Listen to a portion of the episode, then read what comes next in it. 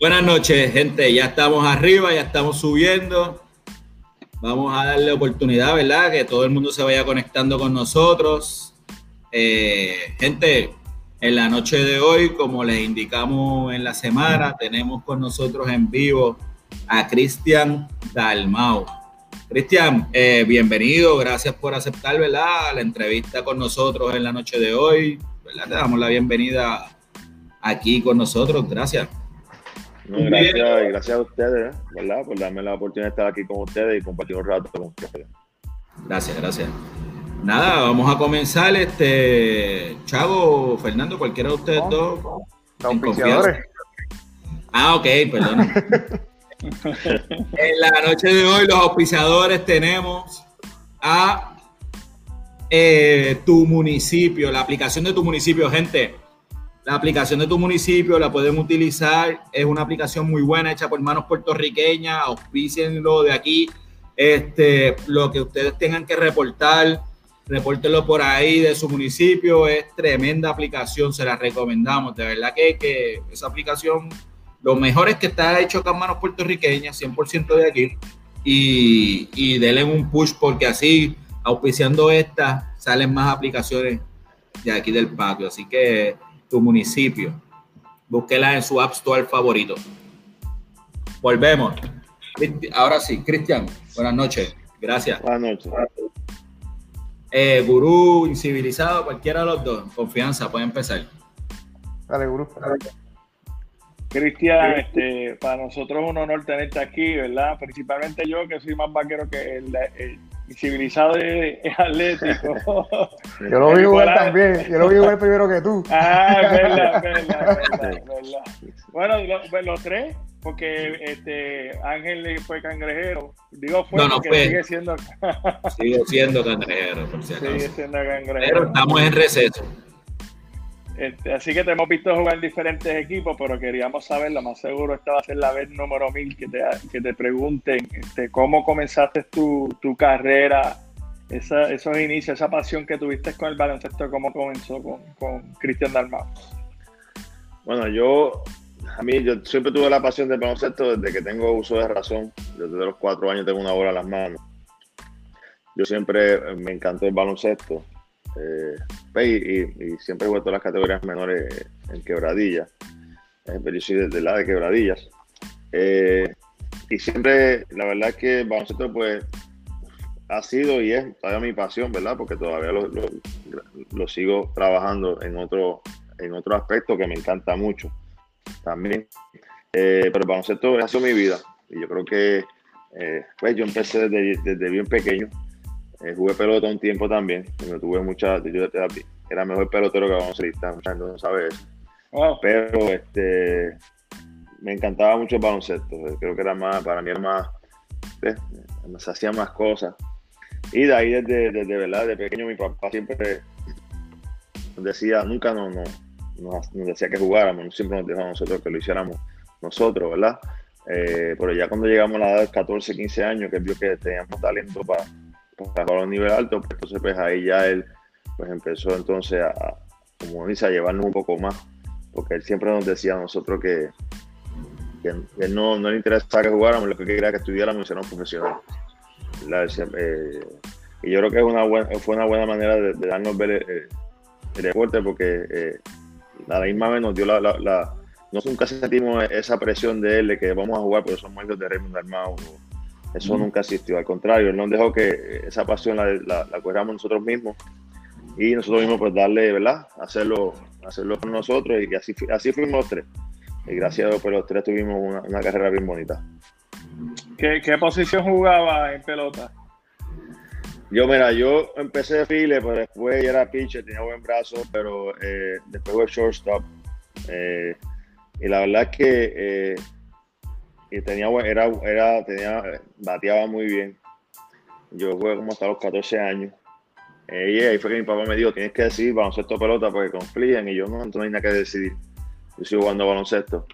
Pero sinceramente llegaba un punto que a mí la pelota yo la dominaba muy, se me hacía fácil dominarla. Eh, eh, porque yo era bien fiebre. Y entonces pues eh, yo me le metía muchas horas y, y tenía buen guante, tenía buen brazo, también bateaba bien. Eh, que la dominaba porque yo jugué hasta cierto punto, ¿ves? Ya cuando tú llegas ya a los 14, 15 años que empiezan a moverte la bola, esos son otros 20 pesos. Pero en esa parte de pequeñas ligas, pues yo dominaba, la dominaba. Se me hacía, eh, sinceramente, se me hacía bien cómodo jugar este, ese nivel y dominarlo. Eh, ¿cómo, ¿Cómo hubiera sido como pelotero? No lo sé, porque, como siempre digo, cuando te, te empiezas a mover esa bola a 80, 90 millas, no cualquiera da esa pelota. es fácil decir que es una cosa, pero la realidad es otra. O sea, pero ve acá, este, viendo, ¿verdad? Tú tuviste una carrera exitosa en baloncesto, todos lo sabemos, pero una vez pasaron los años eh, y viendo esos sueldos exorbitantes que hay en MLB, ¿en ningún momento te dio esa quisquilla? Pues mira, la verdad que eh, no, me arrepiento. Yo te digo la verdad que no me arrepiento de haberme decidido por, el baloncesto. Eh, porque vuelvo y repito, eh, quién sabe hubiera llegado, quién sabe y no, ¿verdad? Quién sabe cuando llegaba a un nivel más alto, pues no daba pie con bola, porque uno no decía que es como uno, ¿verdad? porque es fácil decir, no, yo hubiera llegado, eso, no lo sabemos, pero pues yo tomé la decisión correcta porque la pasión que yo siento por el baloncesto iba mucho más allá. Pues. Mm. Este, pero cuando tú ves esos contratos, tú dices contra, ¿verdad? Eh, uno o dos millones confirmando, no hubiera sido mal. Eh, pero yo siempre pensé que pensé que podía, ¿verdad? Que yo, mi sueño fue jugar en NBA y pensé que lo podía hacer, pero eh, pues tampoco me puedo quejar, pues mi carrera en el fue, fue muy buena. Eso es así, fue, muy exitoso. Así que, ¿verdad? Uno, uno, lo que no fue, no fue, ok, pero ya que como comentas que, lo dominaba, pues, honestamente, pues a nosotros, yo digo, pues si lo dominaba y luego ese sueldo, cuando tú ves esos sueldos, vas creciendo y tú dices, contra, pero ve acá y todos estos millones, ¿de dónde están saliendo? Lo que pasa es que, acuérdate que para la época nosotros no había tanta, no había redes sociales.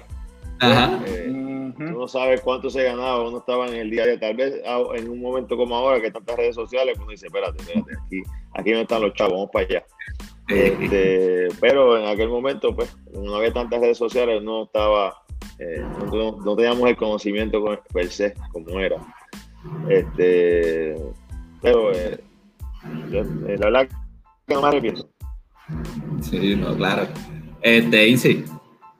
Eh, Cristian, en tus comienzos como jugador, eh, ¿en qué momento en ligas menores tú, tú, entendiste que ya tú tenías el potencial para brincar a profesional? Pues yo, desde los 14 años, ya creo que ya a los 14 años mi papá nos ponía a practicar con, cuando era coach. Él nos empezaba a poner a practicar, yo practiqué la puertorriqueña en Aguas Buenas, en embuste con Moca, porque era el, el coach de los explosivos de Moca, que estaba James Carter, el día de Impeyó para aquel tiempo. Y yo empecé ahí, él, me ponía a practicar con ellos, entonces a ver cómo yo me desenvolvía. Y ahí yo veía como que contra, yo puedo jugar con estos muchachos. Y, y, después, pues ahí yo, ¿sabes? Eh, es que yo, yo siempre tenía la mente de que yo iba a llegar, o sea, yo nunca. Eh, yo no vi, yo no tenía otra opción, o sea, en mi cabeza no era otra opción que no fuera a jugar a nivel profesional. Eh, que nunca dudé que yo iba a lograr. Eh, eh, y pues yo por eso te digo que yo siempre, ya, ya mi mindset estaba desde, muy joven, ya se ha decidido lo que yo quería hacer. O sea, que eso era, era como que o todo o nada. que yo no tenía un plan B. Cristian, ¿en algún momento en categorías menores ustedes jugaron en Isabela? Sí, yo empecé, yo jugué en Isabela. Mira, si tú supieras que mi primer coach en mi primer equipo fue Omar González. Okay. Omar González jugaba con quebradillas con mi papá.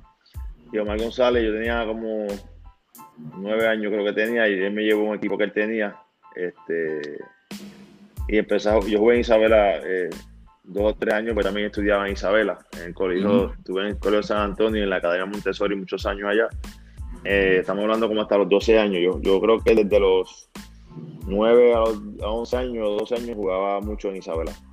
Lo que sucede es que, para los que no saben, yo también tiré par de bolitas. Este, y entonces, para esa época que tú jugabas en Isabela, eh, yo recuerdo que jugaba eh, Richie, estaba bebé, pero tú, eh, que era de mi edad más o menos, ¿verdad? Para ese tiempo, yo soy de la época de Michelo, toda esta gente. Pues, Michelo. Sí, yo recuerdo que, que, que te vi jugando y en algún momento jugué en, en tu contra allá en Isabela y nosotros pues decía contra Si eres, si eres de la de Michelo, tú eres mayor que yo, entonces. un poquito. Eh, De la de Richie, tú la de Richie. Richie tiene 46, 46, sí, tiene 46, sí. exacto. Yo tengo 44. exacto pues. Vamos ahí. Síguelo, Insi. Eh, Cristian, ¿tú juga- llegaste a jugar en NCAA? Pues no, yo tuve lo- mi, yo tuve ofertas, ¿verdad? Porque yo cuando en grado 10 yo fui a un campamento en, Virginia y Georgetown University estaba detrás de mí para reclutarme. Eh, tenía tenía este interés de Alabama, de Syracuse, tenía varios intereses, entonces ahí fue que iba para Estados Unidos a estudiar. Eh, no se dio, tuve que regresar a Puerto Rico, ahí fue que tuve dos años de Diego. Fui a un junior college en Texas, entonces de ahí ellos querían que yo fuera Richard. Esta historia mía es, es interesante porque ahora yo la cuento a los muchachos. Este, y era la, ¿verdad? La, la inmadurez de uno.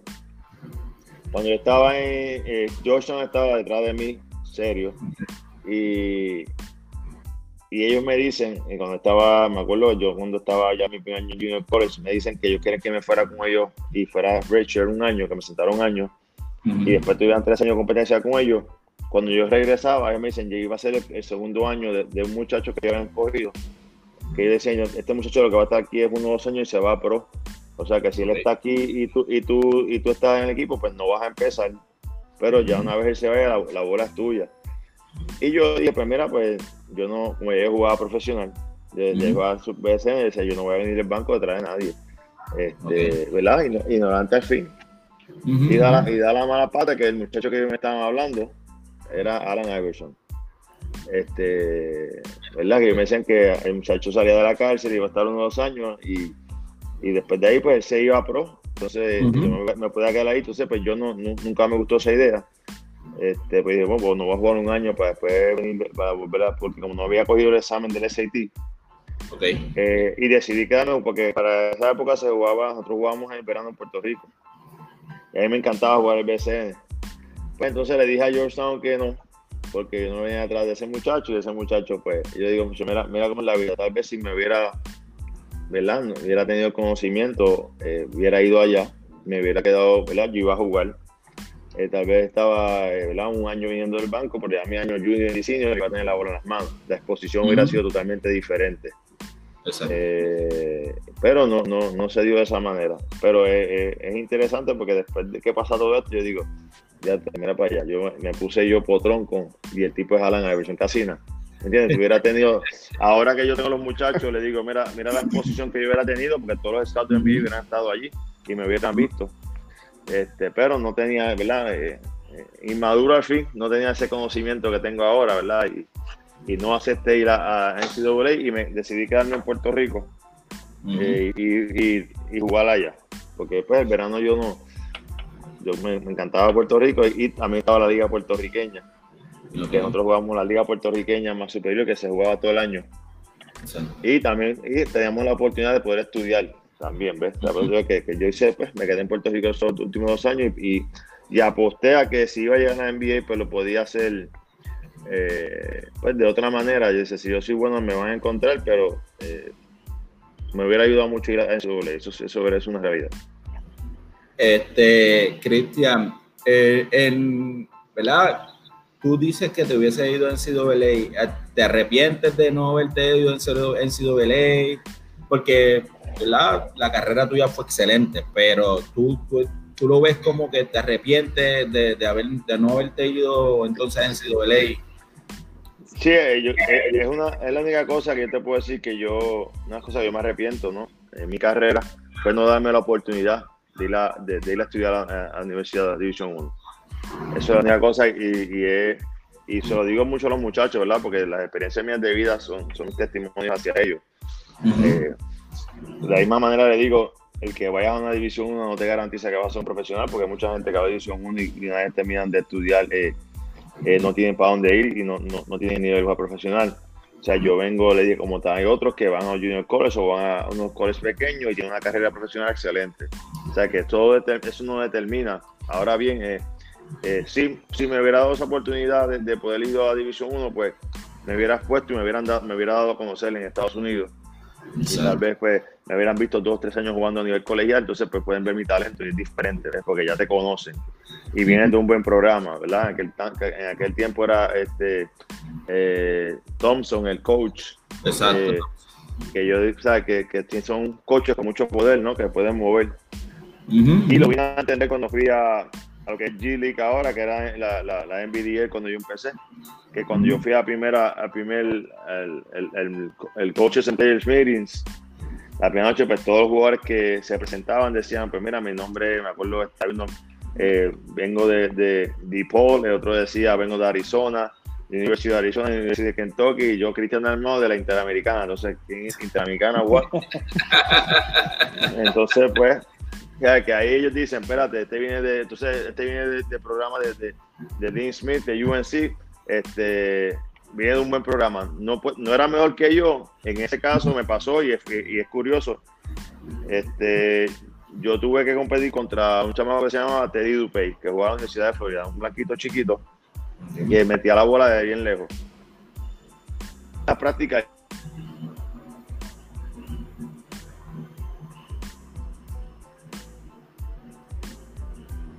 No, ya no, te estamos perdiendo. Pero a la hora del, del, del coche de escoger, me dice, mira, nosotros vamos a empezar. Nosotros... ¿Me escuchas ahora? Ahora sí. Sí, ahora sí. Hello. ¿Me escuchas ahora? Sí, te escucho. Okay. Que cuando estoy compitiendo, estoy compitiendo en posición con este muchacho en Dili y cuando yo, ¿sabes? Y no es por yo dominar al muchacho en toda, esa Era como que ese muchacho no puede jugar conmigo. Pero cuando el coach va a coger, él dice, yo voy a empezar, yo voy a empezar con el muchacho porque el asistente me dice, pues que él lo hace porque él sabe del programa que viene, este, viene de la Universidad de Florida, eh, ya lo conocen, entonces pues se va más a la segura porque lo conoce a ti no te conoce. Eh, eh, no tiene nada que ver con baloncesto, es más por pues, política. Y ahí yo empecé a entender contra, estas cosas pasan eh, pero por eso es que le digo a los muchachos, o sea, eh, puedo llevar ese testimonio a los muchachos de que, y poderlos ayudar ahora, ¿verdad? A, que, tomen la decisión correcta y, que puedan dar ese paso a la universidad y estudiar y darse acá y que se posicionen, ¿verdad? Para, que logren sus sueños, que es lo más importante. Incio, Guru. Eh, se fue Guru. Ah, Cristian, cuéntanos un poquito de, de, esa, de esa transición con tus primeros años en la, en la liga, en el BCN? Pues mira, eh, cuando yo empecé, eh, pues uno, lo que está buscando es posicionarse, ¿no? De, buscar el respeto. Yo creo que al principio cuando yo empecé en la liga, mucha gente pues, pensaba, pues porque yo estaba ahí porque mi papá era Raymond Armado. Ajá, eso iba, eso, eso, yo estaba ahí por él. contestarte, ajá. Eh, y, y, sí, él fue el que me, él fue el que me firmó, ¿verdad? Este, pero él me firmó porque vio talento. Eh, y después de ahí, pues yo tenía que probar porque ellos, porque a mí me habían firmado, ¿no? Este, y pues yo, yo estaba esa hambre de, de, uno querer, eh, yo quería, o sea, yo de desde que empecé, pues quería jugar. El primer año no jugué mucho, el segundo empecé, cada vez cada año jugaba más. Y estaba ese reto de querer seguir jugando. Este, pero siempre tenía, tuve ese hambre. Yo creo que, que, que el hambre que yo tenía de, querer ser el mejor siempre, eh, no se me vino a ir hasta los últimos dos, tres años de, antes de retirarme.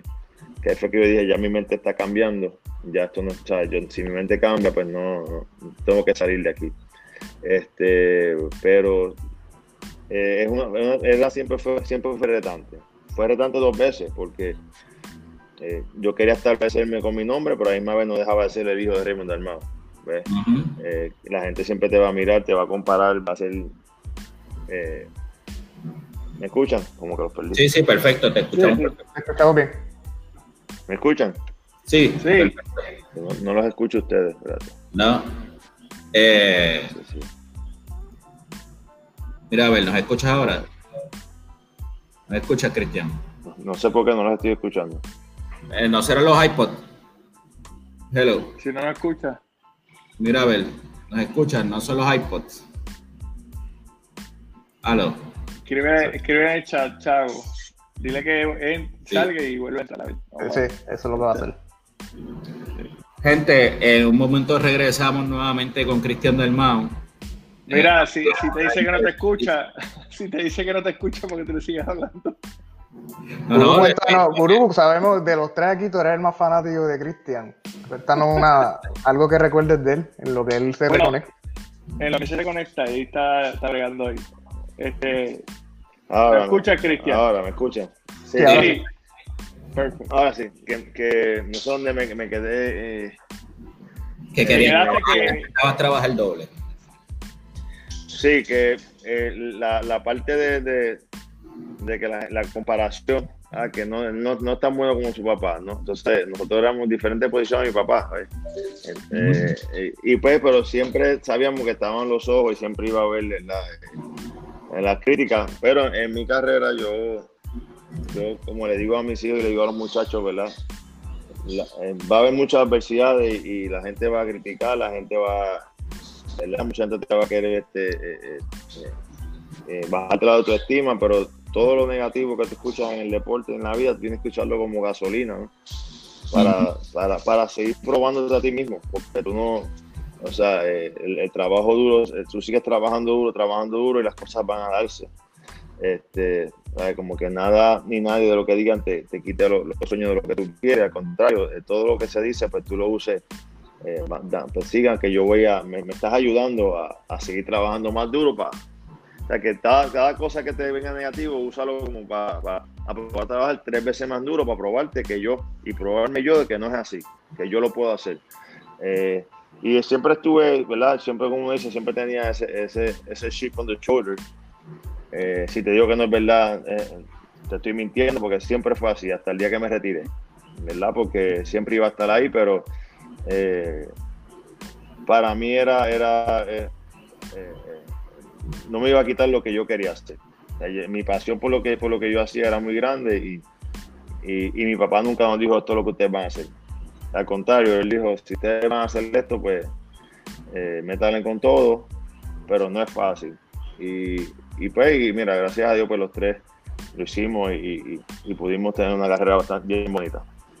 ¿Cómo, cómo era esa, esa, dinámica cuando estaban los tres jugando el BCN? Uno a veces jugaba equipos contrarios, este, después se reunían con, con, tu papá y cómo eran esas conversaciones, cómo que la gente quiere saber, le da curiosidad porque saben que pues, los tres eran bien competitivos este más, más, el viejo era bien, era, una superestrella eh, mucha gente lo cataloga como el Jordan del BCN este ¿cómo era esa dinámica Cristian? pues mira nosotros desde, desde jóvenes siempre que jugábamos eh, siempre jugábamos uno contra uno contra uno los tres en un entizal y siempre era eh, siempre terminábamos en pelea. Eh, porque, no, no hay que perder siempre fuimos bien competitivos. Eh, yo, yo siempre jugué solo, o sea, yo eh, a los 19 años, eh, yo decidí como, como, que yo no quería, yo estaba en quebradía y yo le dije a, y yo hablaba mucho con mi papá y yo quería, no quería estar porque yo venía del banco para mi hermano Richie. Y yo me quería ir por mi cuenta, o sea, yo quería jugar. Y fue lo mejor que hice porque ahí fue que me cambiaron para Coamo. Y ahí yo jugaba, yo era un, yo era un shooting guard, o sea, yo siempre jugué shooting guard, podía jugar la uno, pero yo, mi mentalidad siempre fue anotador. Y ahí fue que Ángel López Panelli me dijo, yo te voy a dar la bola de point guard y tú vas a hacer el point guard. Si quieres, si no, pues le doy la bola a otro, pero yo te traje aquí, yo te cambié por Pablito Alicia, me acuerdo, te cambié por Pablito, porque yo te quiero dar la bola y tú te hagas un uno en la liga. Si tienes miedo, me lo dices y te, usamos de dos. Y yo dije, no, dame la bola. Yo, entonces, pues ahí tuve que aprender a jugar de uno, llevar un juego completo que es diferente. O sea, porque jugar de uno en ocasiones no es tan difícil. Ahora, llevar un juego sí va a ser difícil. Y ahí fue que yo empecé a jugar la uno mientras me fui desarrollando, pues es cómico, porque entonces estaba Richie y Carlos que jugaban en quebradilla, y siempre que jugábamos, pues cuando te ibas a los juegos, tú, tú pensabas si serán hermanos o, estos, muchachos se odian, porque nosotros entrábamos a vuelta, era, era en serio. Y, y, después de los, y antes de los juegos, para serte sincero, eh, eh, siempre estaba eh, la llamada telefónica, ellos me llamaban a mí por la mañana, me acuerdo, este, me decían, ¿estás está listo?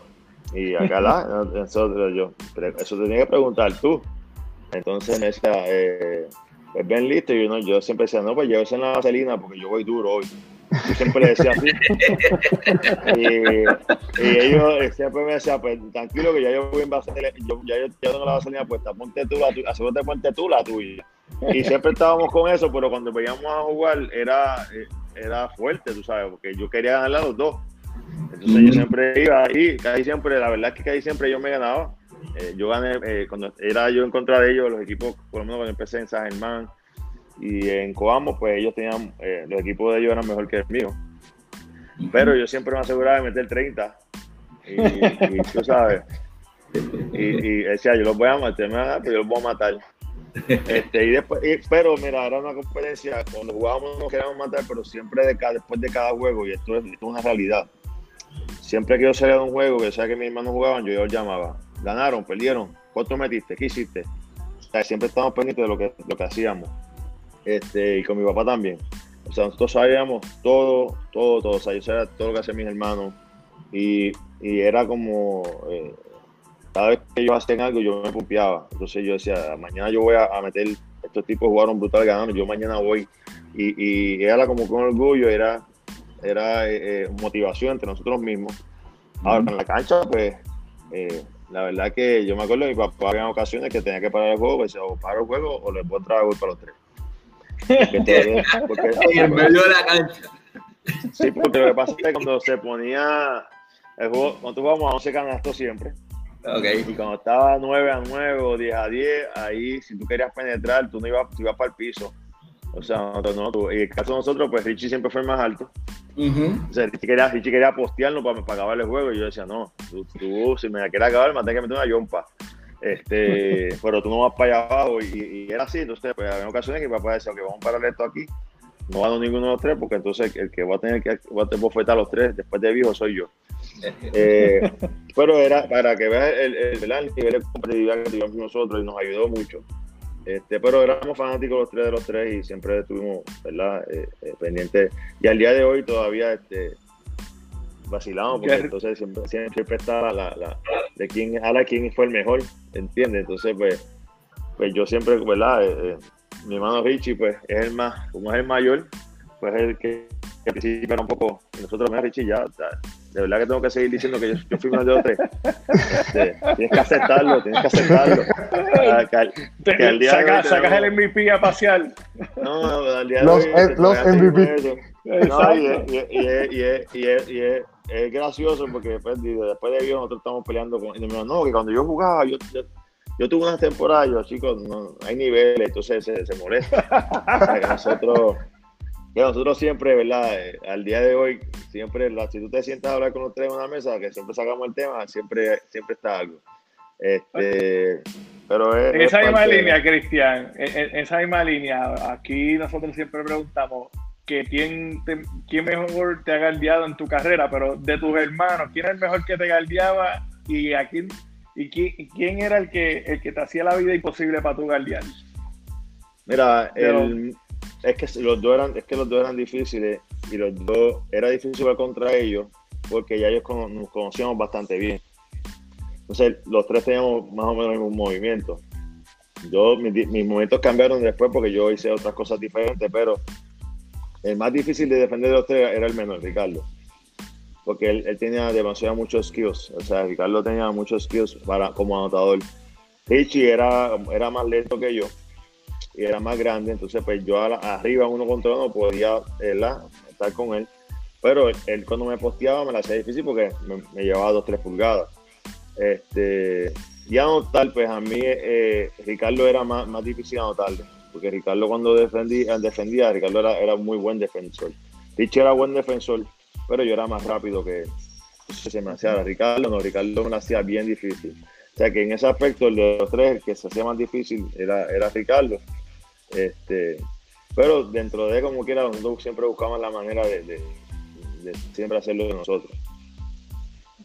¿Se perreaban uno a los otros cuando, cuando la metían? No, no, no, Es, que, es que eran tiempos diferentes.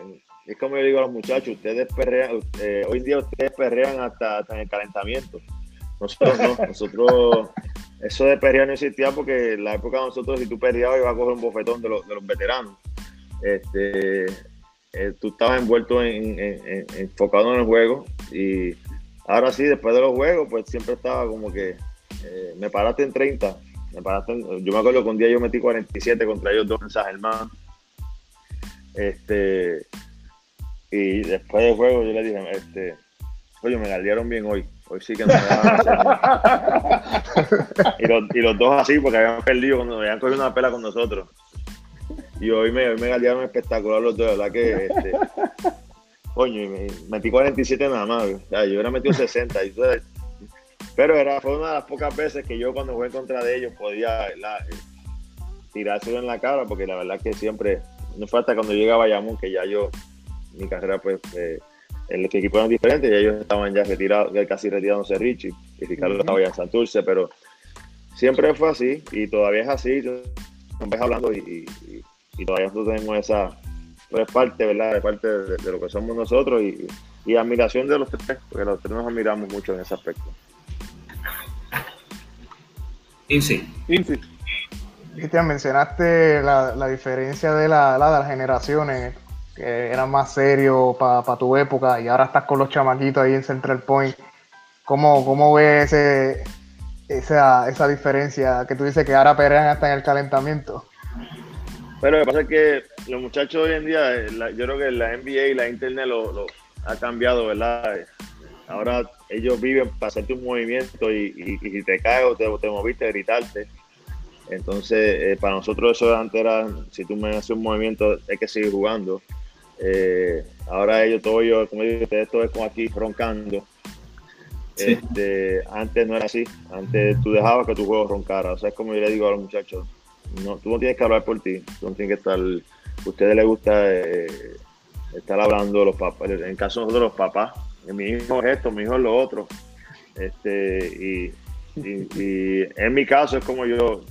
O sea, no es ser arrogante, pero eh, mi papá nunca hablaba de mí mi papá nunca frente de mí me dijo tú eres un caballo. O sea, yo nunca, yo nunca sentí que mi, yo, eh, mi papá, o sea, yo nunca podía decir, ah, este, yo soy un caballo, porque mi papá en mi caso, yo un día que metí como 40, no me gusta, yo metí 76 puntos en un juego de, de recreacional, eso en quebradilla, en un torneo. Metí 76 puntos y yo llegué, pero inflado, tenía 14 años, inflado, casi metí 80. Y mi papá me dice, ¿en qué liga? En, es una porquería liga ¿qué te crees tú, sabes? Y él nunca, como que dice, bájate esa nube. Dice, cuando lo hagas a nivel profesional todas las noches, entonces hablamos. Ay, que él nunca me dejó sentirme crecido. Eh, siempre sí, este, con los pies en la tierra. Y eso me ayudó mucho porque yo nunca, eh, no fue hasta tarde en mi carrera cuando yo escuché a mi papá hablar de, mí. Y me sorprendía, coño, mi papá está diciendo algo bueno mío. Este, pero, eh, pero de cierta manera, pues nunca me, me inflaba así de que me creía más sino al contrario, siempre tiene ese hambre de, seguir mejorando. Y los chamacos de hoy en día, pues, tengo a papá, tengo a los diciendo ah, que, mi un, ah, que esto es un caballo. Entonces yo le digo a todos ustedes, ustedes son nivel high school. Eh, yo me acuerdo que llegué a la Central Point el año pasado y los chamacos mirarme, y yo no sé quién era quién, estaba Víctor, estaba Luis, Arizosa. Estos chamacos bajaron en el mundial, este, yo no sé quiénes son, ¿verdad? Porque yo no estoy pendiente a los a los, ¿verdad? High school, porque yo venía de retirarme ya profesional, o sea que yo no, no, estaba empapado en el baloncesto de, de, high school. Y los chamacos me miraban así, este, y yo me acuerdo, este, Víctor Rosa, un día decirme, yo se lo digo al día de hoy, Víctor, este, digo, Víctor, ¿tú crees que tú me pegas a mí tirando de tres? Y me dice, bah, eso es fácil. Y yo le digo, pues está bien. Pues vamos a apostar una, yo, tengo una, una Jordan Retro y yo te voy a apostar, que, a él le yo, yo te voy a apostar Jordan Retro que si tú me ganas, en 10 tiros, pues yo voy a la Jordan. Y él hace un quita. Entonces empezaba, empezaba, a roncarme, yo me acuerdo, pues, empezaba a tirar con él y meter 10 corridas. Y él fallaba, y yo digo, o sea, son, hay niveles. Ustedes son chamacos de high school. Los chamacos roncarme. Los chamacos roncarme. Yo digo, los chamacos roncarme y yo me tengo que jugar con ellos.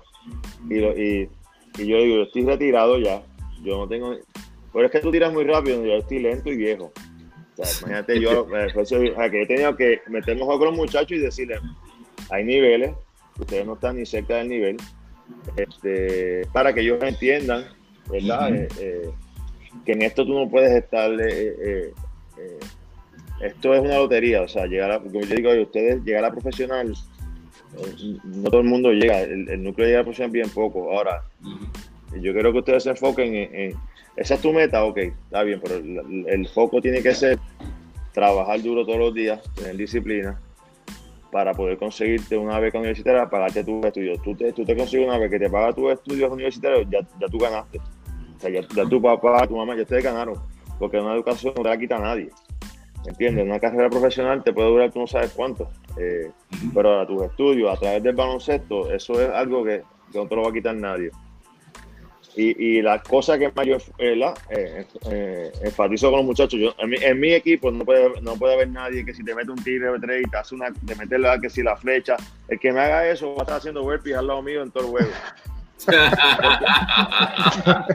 porque yo no, a mí no me gusta el show, yo digo, a mí no me gusta, yo, yo soy de la escuela de Popovich, o sea, yo digo, ustedes vienen aquí o vamos a esto, tú vienes, no me estés hablando que yo soy un cabrón, ustedes vienen, cuando ustedes se meten en ese rectángulo, Usted viene y hace lo que tiene que hacer y tú los matas y deja que todo el mundo hable por usted. Pero tú no tienes que hablar de ti. Tú dejas que ellos hablen de ti. Este, pero tú no tienes que estar buscando protagonismo y eso. Eso tú lo vas a tener cuando tú trabajes duro todos los días, cuando tú hagas lo que tienes que hacer y todas las noches veas que tu juego va a mejorar y mejorar. Tú no vas a tener que hablar de ti porque la gente va a estar hablando de ti. Pero tú dejas que la gente hable de ti, tú enfócate en lo tuyo. Y esa es la parte, ¿verdad? Que yo, mis jugadores, ¿verdad? Eh, lo entienden. Al principio la pasan mal, pues tienen que correr línea como demente. Este, el tipo de cuestionamiento, ¿verdad? Eh, que también es la realidad. El, boricua tiene mucho body language. El americano no le gusta el body language. yo lo viví. Entonces, pues, si tú estás en, como digo, estamos en Estados Unidos. Tú estás buscando una beca universitaria. Si tú, le, si tú pones una cara o lo que sea, el, el coach te va a votar. O el coach te va a mandar a correr y te da una dos y después te votan. O sea, yo tengo que enseñarte cómo es aquí. O lo aprendes o no puedes estar. Eh, o sea, que, que, la parte de los muchachos, ¿verdad? Además de puertorriqueños, y yo lo digo porque yo cuando cochaba en Texas, que estaba con Carmelo, como cada vez que yo, yo hablaba con los muchachos y le, decía algo a los muchachos, todos, todos siempre me contestaban, yes, sir, yes, sir, sí, señor, sí, señor. Entonces el boricua no te dice nada, todos se quedan callados. Entonces a veces tú estás hablando y ellos están hablando con el otro, y yo, pero es que cómo tú me vas a entender si, si tú, son tú estás hablando de él. ¿Me entiendes? Entonces, pues, eh, eh, y ese tipo de, de ¿verdad? Eh, ya son, como uno dice, es parte de, nuestra, de nuestra cultura, ¿verdad? y más del chamaco joven. y yo, pues, esa parte es la más difícil, ¿verdad? Para ellos, pero yo solo digo, ustedes conmigo o aprenden o se ponen fuerte haciendo push-up y burpee o se tienen que ir. Pero una de las tres vamos a conseguir. Cristian, este, eh, ¿verdad? Ya, ya, estamos hablando de, de, tu, de tu, ¿verdad? Ahora como, como coach, pero esa transición tuya, que ¿en qué momento tú dices, ya me tengo que quitar del baloncesto? ¿Y cómo es esa transición tuya entonces a, a coach? ¿Cómo se da? ¿Cómo, cómo ya, o tú lo venías vislumbrando? ¿O fue por casualidad? Te fuiste, no te escucho. se, va a conectar de nuevo. Sí, se reconecta ahora en un momentito. Ya, ya, ya Ángel lo retiró. No, es que, es que en la realidad. Ya, Ángel está loco por hablar. Disculpa, siete preguntas. Disculpa, que a mí nunca me llamo y me han entrado tres llamadas para, cómo es esto. Mira, Mira a Kiara le pasó lo mismo. Sí, el martes tuvimos a Kiara. El martes tuvimos a Kiara, y le pasó lo mismo. Este, que estaba, estaba hablando de, ah, de la, mi transición. Eh, estamos, me, me de mi transición de retirarme a coach. exacto, de, de, jugador. Cuando... Ok, mira, cuando, yo siempre, ya desde que tengo 36, 37 años, a mí siempre me gustaba la idea de, de hacer lo que estoy haciendo ahora. Yo siempre, yo siempre quería trabajar con chamacos jóvenes donde yo pudiera, pudiera ayudarlos a conseguir becas universitarias. Eso era algo que yo me, apasionaba, que, que, que sentía, empecé a sentir como como esa espinita de mi corazón, yo quiero hacer esto. Este, pero ya cuando, ya, ¿sabes? Eso ya, ¿verdad?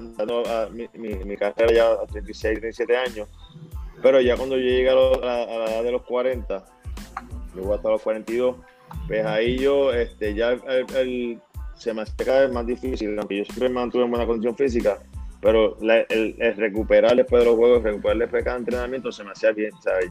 Entrenaba y ya no tenía ánimo de hacer más nada todo el día. Pues ahí yo empezaba a ver como que me costaba, eh, o sea, yo, mientras yo entrenaba, pero me costaba entrenar, me pasa que mi, yo pues siempre fui indisciplinado.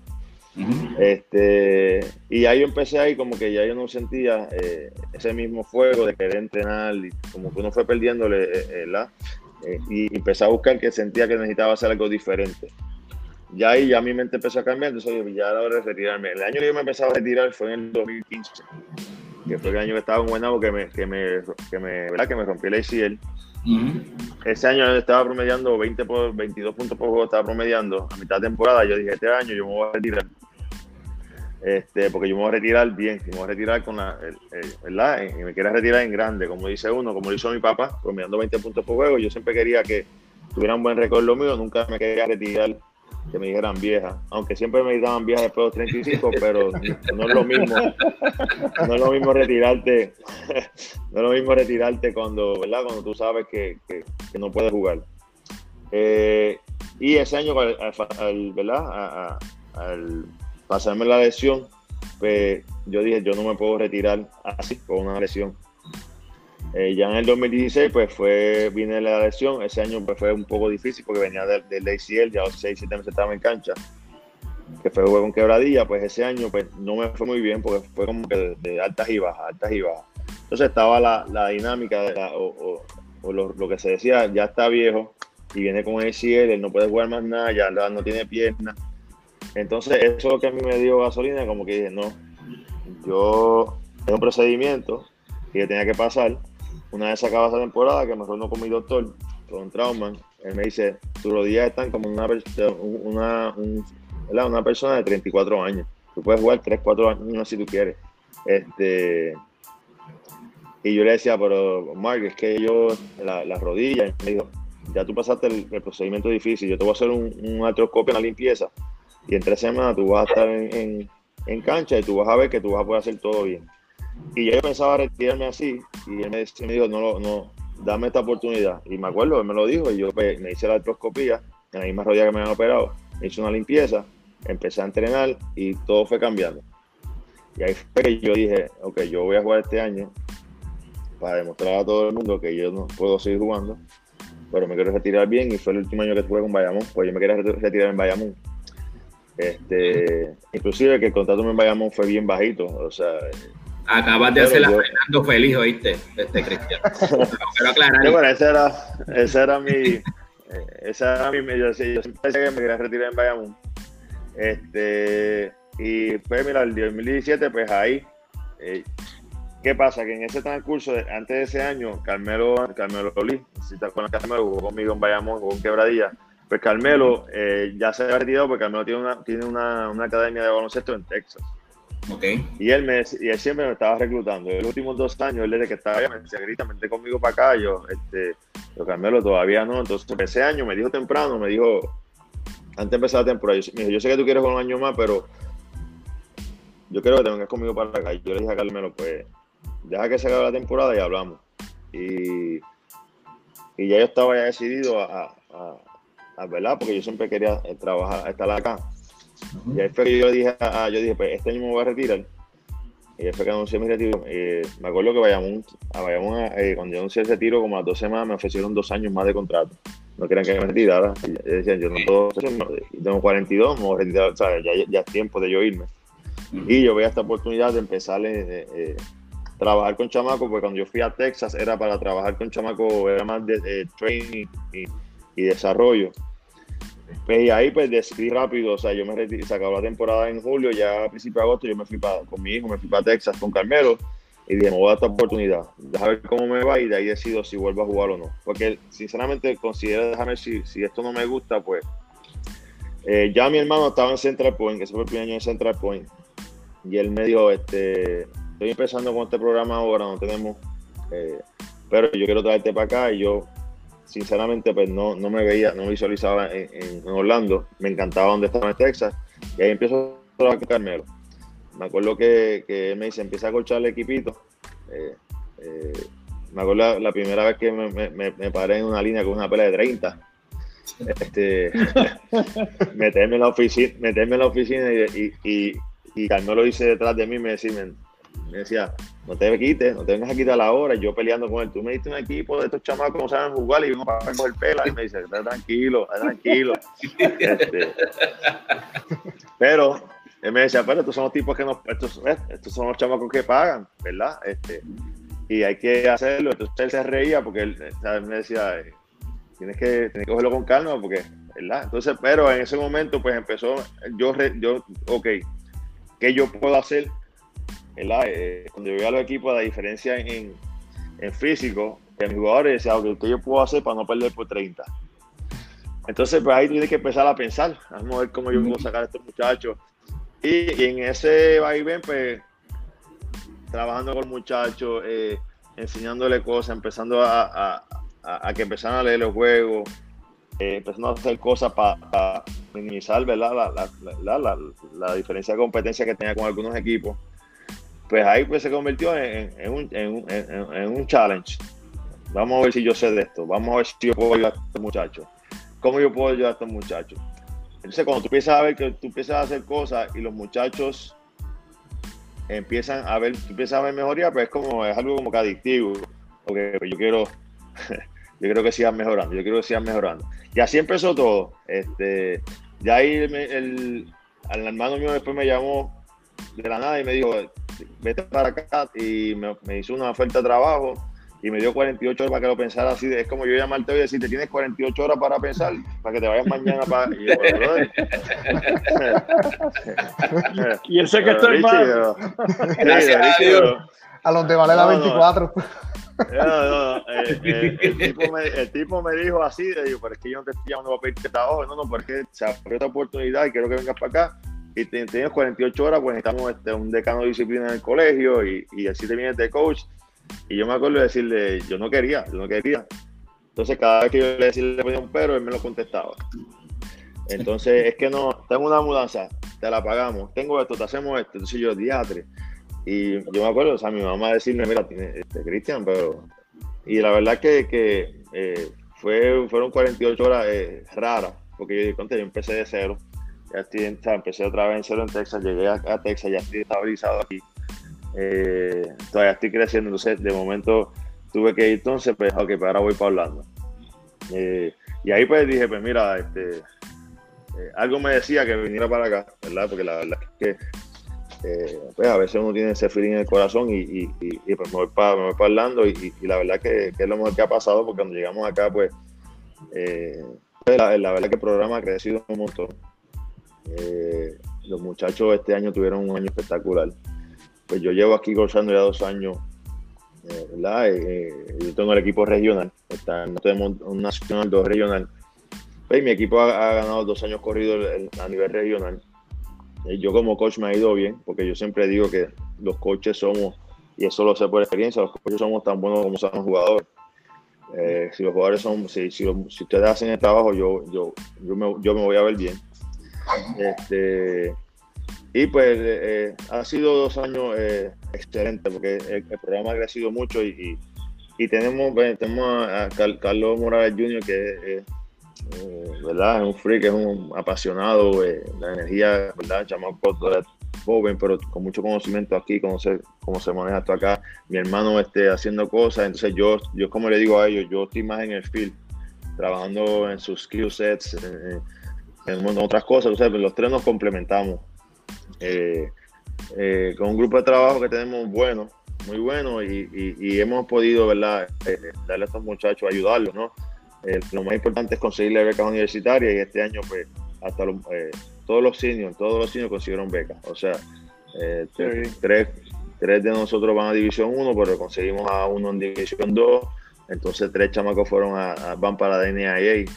Entonces, pues, que, dentro de todo, pues es como le digo, esta es mi esta es mi satisfacción. Yo me llevo aquí que yo decirte, yo te ayudé o yo te pueda aportar, ¿no? Porque para nosotros pudimos aportar para conseguirte, para que tú puedas conseguir una beca. Papi y mami no tienen que meter la mano al bolsillo para pagar tu estudio. Este, y a través del básquet, pues tú puedes hacerlo. Y aquí estamos, de verdad, este, eh, trabajando duro, porque yo soy este, eh, yo soy un freak de esto. O sea, tú me ves a mí aquí, nosotros, yo me levanto a las 8, tenemos que estar ahí en la cancha, tenemos un cambio de 8 a 11, pero ya a las 11 llegan los muchachos que tenemos acá.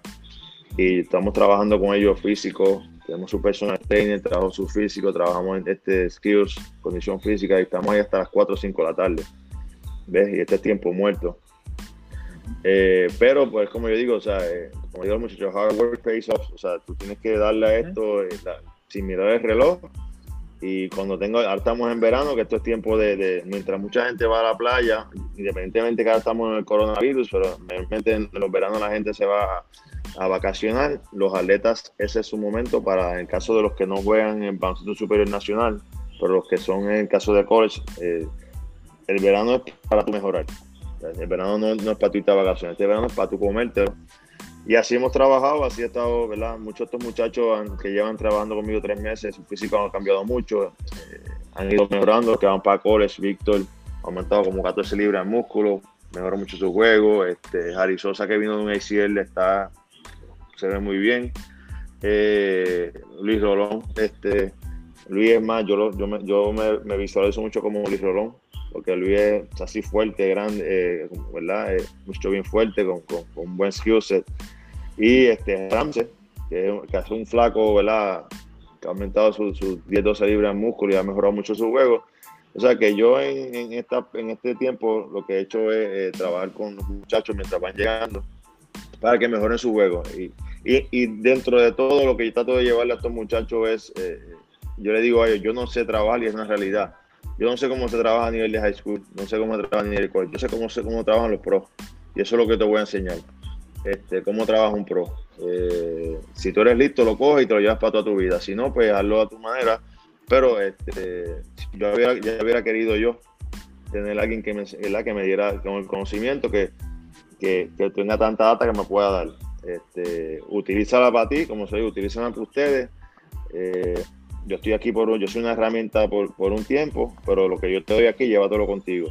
Y créeme que, te va a funcionar, ¿verdad? Este, en el baloncesto y en la vida, ¿verdad? Porque nosotros, ¿verdad? Yo digo, eh, eh, mientras uno va van pasando los años, uno va adquiriendo mucha eh, experiencia y, y pues y estos chamacos, pues es como yo le digo, yo lo que quiero es que ustedes echen para adelante y, y cuando ustedes se, gradúen y, siempre miren para atrás, puedan decir, mira, contra Cristian me, aportó en mí, me ayudó en muchas cosas y, que yo pude usar en mi vida y yo creo que esa es la, mayor bendición que puede tener uno cuando está enseñando. Cristian, este, llevándote un chispito para atrás para, el BCN, siempre hacemos esta pregunta, vamos a ver si, eh, si sale la cancha del INSI. ¿Qué cancha en el BCN a ti se te hacía? Te decía, wow, esto es como eh, el, como una piscina meter la bola, que te encantaba jugar. En cancha, mira, yo en, quebradillas, siempre que jugaba en la Pedro Hernández, era buena para mí porque yo me crié allí prácticamente. ¿Tú, me hablas como visitante o, Si no, no, cualquier No, cualquiera, cualquiera. Bueno, lo que pasa es que cuando yo estaba en San Germán, eh, cuando jugaban en San Germán, pues en San Germán la bola se metía. Yo creo que cuando jugaba con Larry, metíamos la bola de casi mitad de cancha, la tirábamos y se metía. Este, pero, pero cuando llegaba a Bayamón, eh, o sea, a mí me encantaba jugar en el Rubén. cuando, este, cuando, iba, cuando, iba, cuando iba a San Germán, no la metí igual. Decía contra, pero cuando yo jugaba aquí yo no ah. fallaba. Ahora, sí, porque son, son canchas diferentes. Es un coliseo. La cancha de, de San Germán es pequeña. La, visión cambia. Entonces, pues, veía la cancha como que muy pequeña para mí. Entonces yo decía, ¿qué pantalones? Cuando estaba acá, no, la podía tirar de fuera, entonces ahora tengo que ajustar mucho mi tiro. Pero este, lo que era en Arecibo, era porque yo tenía, este, ¿verdad? Yo con, los capitanes, para mí era, eh, siempre fue un reto personal. Eh, es como de esos equipos que yo decía, eh, es un equipo que yo nunca me simpatizaba, este, y siempre iba para allá agresivo con, con, una misión. O sea, yo siempre iba agresivo con una misión. Y vos tuve cada vez que iba agresivo, yo este, en agresivo siempre tenía eh, eh, buenos, buenos juegos. Este, pero lo que es, yo creo que yo te puedo decir de las peores para mí. Las peores de Guayama. Que Guayama, siempre que iba a Guayama, yo no sé por qué, esa cancha eh, era incómoda, igual que Mayagüez, que es como jugar en un, en un boquete. Este, sí, eh, esas canchas eran, bien incómodas porque eh, eran juegos, como siempre, eran juegos, eran juegos que tú nunca, fueron bien pocas veces, entonces puedo decir que yo me sentía bien en esas canchas. Entonces, cuando tú no te sientes bien, tú tienes que, es más mental cómo tú vas a trabajar porque van a haber juegos que necesitan que tú aportes, ¿no? este, pero que era Mayagüez y Guayama, y siempre se me decía bien cómodo jugar allí. Este, pero las demás, pues fíjate, la, pero me gustaba mucho el rancho era el mejor para mí jugar. ah, y el, y el, eh, el choliseo, a mí me encantaba jugar en el choliseo. Ah, viste. momento, contra. Pero, a mí me encantaba el choli. Mira, aquí tenemos, aquí tenemos a uno de los seguidores, Ricardo Pérez, está preguntando entre San Germán, Quebradillo y Bayamón, ¿a cuál de estos equipos le tiene un cariño especial? San Germán, Quebradillo y Bayamón. Mira, eh, en San Germán, yo te voy a decir, cuando estuve en San Germán, a mí me, me, trataron allí espectacular. O sea, yo me acuerdo cuando yo metí una bola, decían Cristian, y se quedaba Dalmau, pegado todo el mundo, toda la cancha diciendo Dalmau, pegado. Y eh, pues fue bien, pero nada, yo me fui de allí, la gente me odiaba. Entonces, pues, pues, pues, no fue, eh, fue como que, ok, este, no, no, ¿sabes? me quieren aquí, pero no aquí. Ahora, te puedo decir una cosa. Antes de entrar a Bayamón, quebradilla, pues, aunque mucha gente piensa, ¿verdad? Yo me crié allí, pero a mí nunca, nunca me sentí como cuando en quebradilla. Porque la, la gente de quebradilla, eh, nunca eh, valorizó lo que nosotros, ¿verdad? Nosotros el de allí de Quebradilla. O sea, no, no, no, no, nos, critica, o sea, nos criticaban mucho a nosotros, a nosotros, nuestros hermanos. Y en caso mío, pues tú sabes, era difícil jugar en Quebradilla porque tú, sabes, tú ves la, la, gente tuya como que eh, eh, tirándote. Admiraban, y admiraban más a los de afuera a Rican que los mismos de acá. Entonces yo digo, diferente a Ponce, el que es de Ponce sabe que está querido en Ponce, es en el lindo. Y eso, está muy bien, pero en Quebradilla era, era, bien difícil. Y yo Quebradilla pues nunca me gustó jugar. esa es la realidad. Ahora, Bayamón, Bayamón, y esto es una realidad. Eh, cuando estuve en Bayamón, la fue mi mejor año del BSN. Ahora yo me fui de Bayamón por las razones que fueron, ¿verdad? Cuando, estuve con el apoderado. Pero a mí en Bayamón siempre me dieron ese cariño cuando yo estaba con ellos. O sea, los fanáticos nunca me gritaban, los fanáticos siempre eh, eh, me daban ese cariño. Y por eso que digo que Bayamón para mí eh, fue, fue, mi lugar. El vaquero fue mi lugar. Hiciste feliz a dos personas hoy, a Fernando y a Tatiana, ella que está abajo. Pero era, era, era una, una, de las que le gritaba en San Hernán, mira quién era. Ah, sí, mira, pero ¿Quién no, más? la esposa de... a mí, a mí era, es, curioso porque a mí mucha gente me gritaba, pero yo no escuchaba a nadie. O sea, eh, eh, yo entraba a la cancha, a mí me decían que yo era muy arrogante, no era que yo era arrogante, es que yo cuando yo entraba a la cancha, yo tenía un mindset que yo no veía nada. O sea, yo solamente sabía dónde estaba mi familia, cuando iba a llegar al juego este, y me aseguraba que estuviera donde, donde tenía que estar sentado, fuera de ahí yo no veía ni escuchaba a nadie. Mi, mi mentalidad era juego. A mí no me gustaba que, que me molestaran para sacarme para fotos, no me gustaba porque ya yo tenía un mindset, yo decía, yo tengo que jugar, a mí me van a estar doblando. Yo me tenía que preparar mentalmente para, para, una guerra. Entonces, este, pues uno va, yo uno dice como uno que va, el, mindset de uno es, es, lo que está enfocado en el juego. Sí, eh, eh, me sacaba fotos, ¿verdad? Pero después que yo hiciera mi rutina de tiro, después que, después que yo cumpliera con lo mío, ¿verdad? Porque es lo que mucha gente no entiende. Yo sé que nosotros éramos jugadores, pero para mí ese era mi trabajo, ¿me entiendes? Entonces, eh, había juegos que costaban un montón de dinero. O sea, había un juego que si yo perdía, eh, me costaba 10 mil dólares, ¿me entiendes? Entonces, yo tengo que ganar este juego. entonces, pues la mentalidad de uno, pues uno va con una mentalidad diferente. Pero por eso mismo también era parte de mi enfoque. Yo nunca, la mayoría de los jugadores van a la cancha y saben, te están mirando quién entra, quién sale, o sea, no está ese mental focus. Pues en mi caso era, era, era así. Este, pero Bayamón, para mí era, este, eh, fue, ¿verdad? Ese cariño estuvo siempre ahí, yo estando allí o no estando allí. Este, en, cuando yo iba a Recibo, tenía una pareja de, de, matrimonio que se paraban, primera fila a estar gritándome todo el juego. Yo decía, estos tipos se van a quedar aquí como si fueran, ellos, yo sé que ellos lo hacían, ellos lo hacían como si me fueran a sacar, a sacarme de concentración y yo me imagino que yo no, no me va a sacar de concentración porque te estoy ignorando. Este, y en Ponce me acuerdo que tenía un, fanático que, que, cada vez que todo el mundo se callaba y él abría la boqueta a hablar. Este, y empezaba a gritar, mira Cristian, mira Cristian, mira Cristian, y yo no escuchaba hasta el final del juego, no estaba decidido ya. Yo era un bacalao, yo miraba y me reía con él, ¿sabes? Como que, ah, sí, yo lo sé, pero ganamos. Este, eh, pero yo no era, gracias a Dios, sea, yo cuando entraba en ese mindset, y es lo mismo ahora cuando colcheo, después me digo a los muchachos, este, coach, pero tú no viste, yo no, es que yo estoy enfocado en el juego, yo no estoy pendiente de nada lo que pasa afuera, estoy enfocado en ustedes y en lo que toca hacer aquí adentro. Eh, y cuando ustedes entiendan eso, pues se le va a hacer es diferente porque tú estás enfocado en una cosa. Eh, pero eh, vuelvo y repito, vaquero, no hay nadie de otra. Vaquero. Oye, y para que conste que cuando fui a escribirle a Cristian para invitarlo para el live, la conversación anterior que yo tenía con él era precisamente eso, que si se iba a retirar en Bayamón. Así que no, y me dijo, ojalá, porque siempre me, he querido retirar en Bayamón. Y que hay evidencia, por si acaso. No está mintiendo ahora. No, no, esa, era mi, esa fue mi meta y yo me acuerdo de decirle a mi agente, eh, a José País, José, yo, yo no sé qué tú vas a hacer, pero yo, eh, yo, tengo, yo me voy a retirar en, este va a ser mi último año y voy a retirarme en Bayamo, así que es lo que tengo. Y me acuerdo de decirme, ahí ni, el contrato no va a ser bueno, yo no me importa. Este año no, se trata de dinero, se trata de se trata de que yo que termine allí porque creo que era lo correcto y así fue.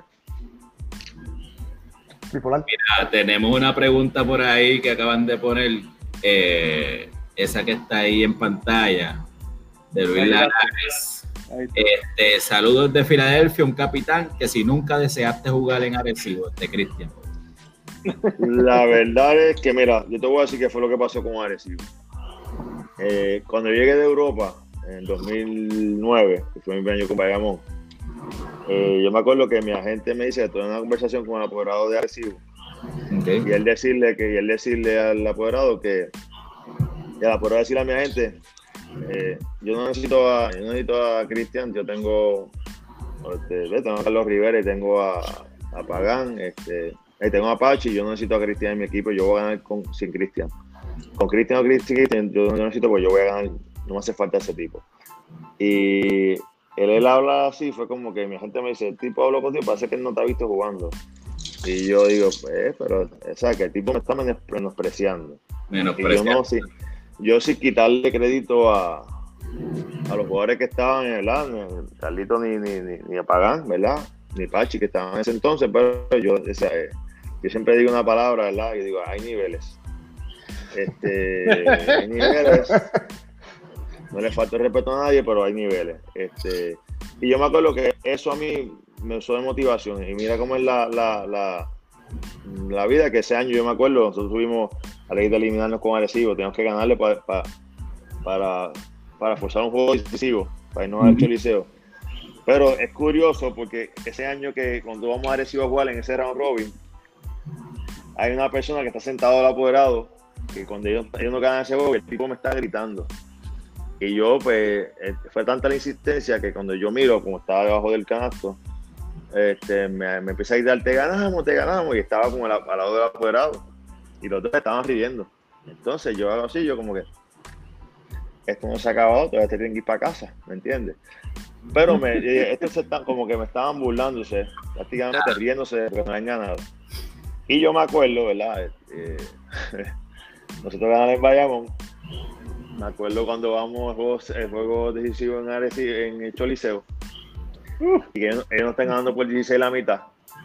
Pero mientras está pasando todo esto, a veces uno como jugador tú tienes un, un, feeling de que tú sabes que tú vas a ganar. Y yo en todo momento sabía que ese momento lo íbamos a ganar. Eh, y yo sé que pues mientras fue pasando el juego, y me acuerdo en la mitad, eh, yo mira, o sea, si yo pasaba, yo veía a alguien como que haciéndome señas y, y, era esta persona que estaba sentada, lo había apoderado, no sé qué razón tenía, no sé, me, me hacía como que ya no tienen break, o sea, todo está señas, yo estoy tranquilo. Este, pero cuando se acaba el juego, que nosotros ganamos, yo me acuerdo ir para la conferencia de prensa y encontrarme con el apoderado de frente a Recibo. Él estaba a punto de explotar. Desfigurado. y yo pues, y yo pues me acuerdo eh, darle la mano y decirle un placer. Hay niveles. Cristian Dalmau. Me fui. Me fui. Eh, como quien dice, este, y yo creo que eso él también lo usó como, como que el año que viene él vino con más cargado todavía. Este, y, y, sí, había esa rivalidad. De mi parte siempre había y de parte de ellos, porque pues Arecibo era el equipo de, de, de ser el equipo a ganar. Eh, él nunca me hizo ofrecimiento, él nunca hizo ofrecimiento a mí. Y yo creo que lo, fue más por esa parte de, de, de, que él dijo, ah, pues tú me gastas este año, pues el año que viene yo vengo más, más, más reforzado. Eh, y fue que firmó a Lari, firmaron, firmó a, a, ¿verdad? Y con todo eso, ese año yo sé que, ¿verdad? Eh, uno nunca sabe, pero si no hubiera sido por las lesiones de, de Mojica, de Tenen Shannon y, y Carmelo que jugó toda esa serie con, con el Groin Chavao, eh, uh -huh. nosotros hubiéramos, no hubiéramos ganado esa serie también. O sea, yo no tengo duda que hubiéramos ganado esa serie. Eh, ¿sabes? Porque ya un juego 7, cuando yo me acuerdo, ese juego 7 yo, yo estaba con el alma y, y o sea, perdimos un juego 7 eh, sin jugadores. Y, y, después que se, Larry se lastimó en el, eh, que diga, este, Mojica se lastimó en el juego 3, que se rompió la mano. Eh, no tenía, no, no era que había parado a Larry, pero se la tenía, lo tenía bien incómodo en la serie. Una vez Mojica se lastimó, ahí Larry se soltó. Y eso me hizo más difícil. Este, pero este, eh, todo, todo esto era parte de la competencia, pero Arecibo nunca fue. Después de que llegué a Europa, pues Arecibo para mí era un target. Yo quería siempre, eh, ¿verdad? y siempre fue así. eh, sí. ¿Voy yo? Sí. Ok, este, Cristian, una vez, este, ¿verdad? Ya te retiras eh, te vas de Ghost, ¿verdad? Como nos, nos dices, ¿verdad? Que te vas a, a, a, Houston, vas a Central Point, te vas con Richie. Eh, eh, o sea, ya, ya en Houston habías tenido la experiencia de que no. perdiste con 30. en Austin, en Austin, era en Austin, Texas. Ok, en Texas te vas a perder por 30. Cuando llegas, después que, ¿verdad? Que, que Richie te hostigó a irte a Central Point. este, ¿Cómo, cómo, es, cómo comienzas allá? Eh, igual, igual, igual, igual, que en Texas. Mira. ¿Te dieron sí, un equipo parecido? Sí, similar. Mira, mira, la realidad fue que yo cuando llegué, me acuerdo, ya la clase habían empezado, ya habían hecho los tryouts. Y mi hermano me da el equipo hecho ya.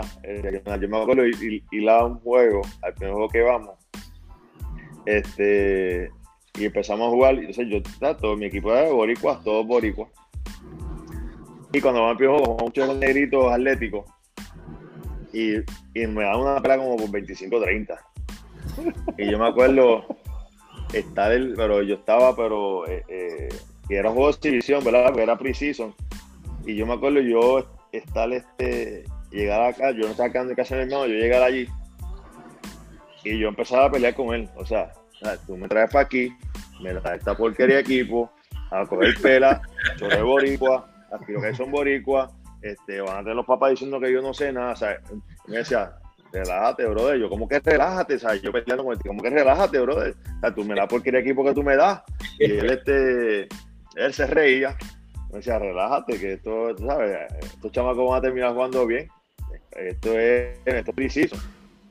Pero a la misma vez, cuando yo veo mi equipo, ¿verdad? Eh, yo digo, ok, eh, lo primero que uno hace como coach es, es, es darle identidad a tu equipo. Uh -huh. eh, y en mi caso, yo dije, ok, nosotros no somos altos, mi equipo somos bajitos, pero somos lentísimos. Estos tipos van, si quieren competir con los americanos, la condición física tiene que cambiar. ¿sabes? La condición física del puertorriqueño no es la mejor. Cuando tú vienes a Estados Unidos, el nivel de, el nivel de competitividad eh, se juega mucho más rápido, los chamacos son, ¿sabes? Los chamacos después jugar 5 y 6 juegos a, este paso. Nosotros no podemos jugar a ese paso. Este, mi point pesaba más que yo. Y yo decía, no, man, que tú tienes que ver la cancha. Sí, yo, yo le decía, yo decía mucho, sé, pues yo, yo dije, pues mira, esto es sencillo, yo, estos chamacos van a sufrir van a sufrir porque eh, caen en, en, alta condición física para jugar a nivel acá. Eh, muchos vomitaron, este, hay que correr línea, este, pero poco a poco se fue formando el equipo. poco a poco. Yo me acuerdo, yo sé que el hermano de eh, Jorge Rosa, el hermano de Víctor, este, Jorge empezaba aquí 2.35 cuando llegó, jugaba a la 4. Yo, yo decía a Gordo, si, si tú quieres jugar baloncesto, tú mides 6'2, tú pesas 2.35, para jugar la 4, de verdad que vas a tener que ir a jugar para otro lugar, pero este no va a ser tu lugar. Y el chamaco y le dije, tienes que bajarle peso, tienes que ponerte liviano porque tú, eres, un, tú eres un 2. Este, y el chamaco bajó casi 40 libras en 6 meses. Ahora, este, ellos, lo bueno de esto fue que estos muchachos aceptaron el reto, ¿verdad? Este, fueron bien disciplinados y a la misma vez, mientras en todo el transcurso, ¿verdad? Ellos fueron viendo los resultados, porque es lo que yo digo, o sea, si tú no ves los resultados, pues entonces no sirve. No importa lo que te digo, si tú no trabajas, no, no, no, sirve. Entonces, pues, ellos tienen que creerlo. Y me acuerdo que, ¿verdad? Empecé a trabajar con los chamacos y darle, y yo me acuerdo, o sea, darle horas extras, eh, eh, buscar la manera de cómo, ¿verdad? La, manera en que yo pueda jugar, de cómo darle a estos muchachos, porque son muchos, el, el, moreno es mucho más atlético que nosotros. Entonces, pues, eh, no podemos jugar al nivel, no podemos jugar de la misma manera de ellos porque nos van a dar una pela. Este, entonces tenemos que jugar diferente, tenemos que pasar, tenemos que estudiar, tenemos que mover el balón 6, 7 veces eh, y, ver, ¿verdad? Eh, cómo, cómo, podemos, eh, ellos tienen, ellos tienen este atletismo, nosotros tenemos inteligencia. Y así, ¿verdad? Como, como nosotros, pues, los chamacos fueron entendiendo el patrón que estábamos jugando. De, nosotros tenemos un passing game, ¿verdad? De un passing game, de, de, un deliver drive, este, pero todo casi todo es día, dándole, dándole, dándole a los muchachos eh, que extendieran el juego, más la condición física. Eh, los muchachos cogieron una condición física después espectacular. Eh, o sea, empezamos a competir y fuimos campeones, De, fuimos campeones invictos en, en, el nivel regional el año pasado. Ahí fue, ahí fue yo quedé, ahí me dieron coche el año ese año. Y este año que pasado también volvimos a quedar campeones regional que también yo quedé, me dieron el coche del año también ahí, dos años corridos. Pero eh, eh, se tiene que trabajar, como le digo a los muchachos, muchachos que vienen de Puerto Rico, acá eh, vienen pensando una cosa, pero cuando ven la realidad es otra. El juego es mucho más rápido. Este, lo mismo Jonet cuando llegó aquí el año pasado, Jonet estaba fuera de forma. Y yo le decía, yo digo gordito, yo gordito, tú no puedes jugar así, aquí. Entonces, este no es Puerto Rico que tú vas, puedes jugar comiendo tres empanadillas, estos tipos están rápidos. este, y a él se le hizo un poco difícil al principio ajustarse hasta que cogió en la condición. Eh, y los chamacos que puedan entender, tú sabes. Este, pero la, ahora mismo, como digo, o sea, ya yo, eh, la mayoría de los que yo tuve por dos años, que ya tú los amoldas que saben lo que es, pues ya esos se nos fueron. Ahora viene otra cámara nueva, o sea, es como, como yo le decimos, nos paramos eh, con Carly, Carly Richie, nos paramos y yo, papá, hay taller, porque estos chamacos vienen de afuera, tenemos más talento, pero no saben, o sea, no, no, conocen el juego, o sea, que tenemos que darle y, uno tiene que darle, darle, darle, meterle horas para poderlo llevarlo a lo que nosotros queremos que hagan. Eh, pero siempre no deja de ser, como digo, pues es, el trabajo de trabajar con jóvenes y de ser coche, es el reto de uno mismo, ¿verdad? Cómo vamos a, desarrollar a estos muchachos y cómo los podemos ayudar. Eh, eh, pero ha sido, para mí ha sido una experiencia espectacular. No te puedo negar que a mí me apasiona lo que yo hago y es como yo digo a los muchachos, yo no hago esto buscando reconocimiento, porque ninguno de ustedes, y puede sonar arrogante, pero ninguno de ustedes me va a dar a mí ganando juegos más de lo que hice en mi carrera. Este, porque esto es un nivel de esto es un nivel high school. ¿verdad? Yo, yo, yo lo que lo hice lo hice a nivel profesional por muchos años. Este, pero eh, no lo digo para, para ponerte ni, ni, tirarte nada en la cara, te lo digo para que veas que lo que yo hago, lo hago con, con, con una, una eh, una mentalidad diferente, un sentimiento diferente. Yo lo hago para que, porque mi satisfacción es verte a ti mejorar. Porque yo no busco reconocimientos personales, o sea, a mí eso, hay muchos de los coches aquí, ah, que yo gané, entonces lo que quieren es ganar el campeonato y darse guille. No, no, ¿qué, yo te puedo dar a ti? ¿Qué tú te vas a llevar de mí? Este, porque a nivel, este nivel, los reconocimientos no se buscan, eh, todas esas cosas llegan solas. Cuando tú, como digo muchachos, yo me enfoco en ti, en que tú mejores. Si tú mejoras, todos mejoramos, el programa mejora y los, reconocimientos llegan solos. Este, para ustedes, para ustedes. Eh, pero mi satisfacción es, verte mejorar, verte que te, ayudo y poder decir, este, conseguiste, cuando, la verdad que es impresionante cuando estos muchachos que tenemos acá, ¿verdad? El año pasado, me acuerdo de la temporada pasada, cuando empezamos, tú sentarte en la práctica de nosotros, sentarse 15, 20 coaches de División 1 a verlos practicar ahí. O sea, no, nadie, tiene, nadie tiene esa. Yo hubiera dado lo que fuera porque fuera a verme un solo coach. Nosotros tenemos 15, 15 coaches sentados, en, le ponemos una silla cuando hacemos un scrimmage, eh, viendo a los jugadores, porque primero empezaron Víctor Rosa, pero ahora todo el mundo quiere ver a Ramsey. Pero es como yo digo a los muchachos, hoy vienen a ver a Ramsey, pero si tú haces lo tuyo, y así fue que vieron a Ramsey, así fue que Florida vio a Ramsey. Eh, Fueron a ver a Víctor Rosa y quien le gustó fue Ramsey. Entonces, pues, eh, después de ir a un torneo donde tenemos 200 coaches, tener el coach de, de, de, Florida, tener el coach de, de, Florida State, este, el de UCF, o sea, tú tienes todos los top coaches. Yo digo, pana, mira, mira, esos son los showcase. Mírate, mírate estos tipos que están aquí viendo jugar. Y yo digo, esto es para pelo. Yo estuviera, estuviera corriendo, trepándome, o sea, yo estuviera tan pompeado este, que estos tipos me están viendo, eh, porque muchos de ellos, muchos de ellos se asustan. Y como que, diatre, le cogen miedo. Yo no, al contrario, yo estuviera pompeado.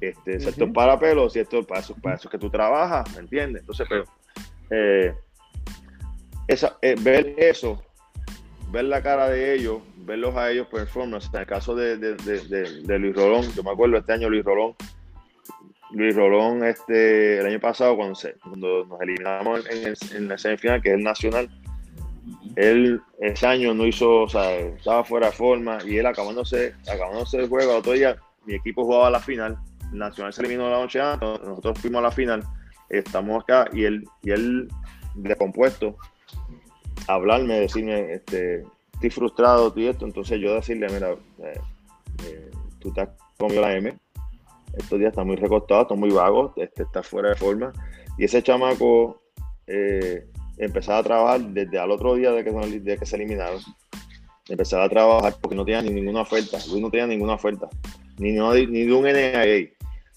Y yo digo, Luis, tú vas para tu año senior y tú no tienes nadie que tú le interesa, porque tú dices que tú eres un, un, point guard que está fuera, fuera forma, o sea, que eso dice mucho de ti.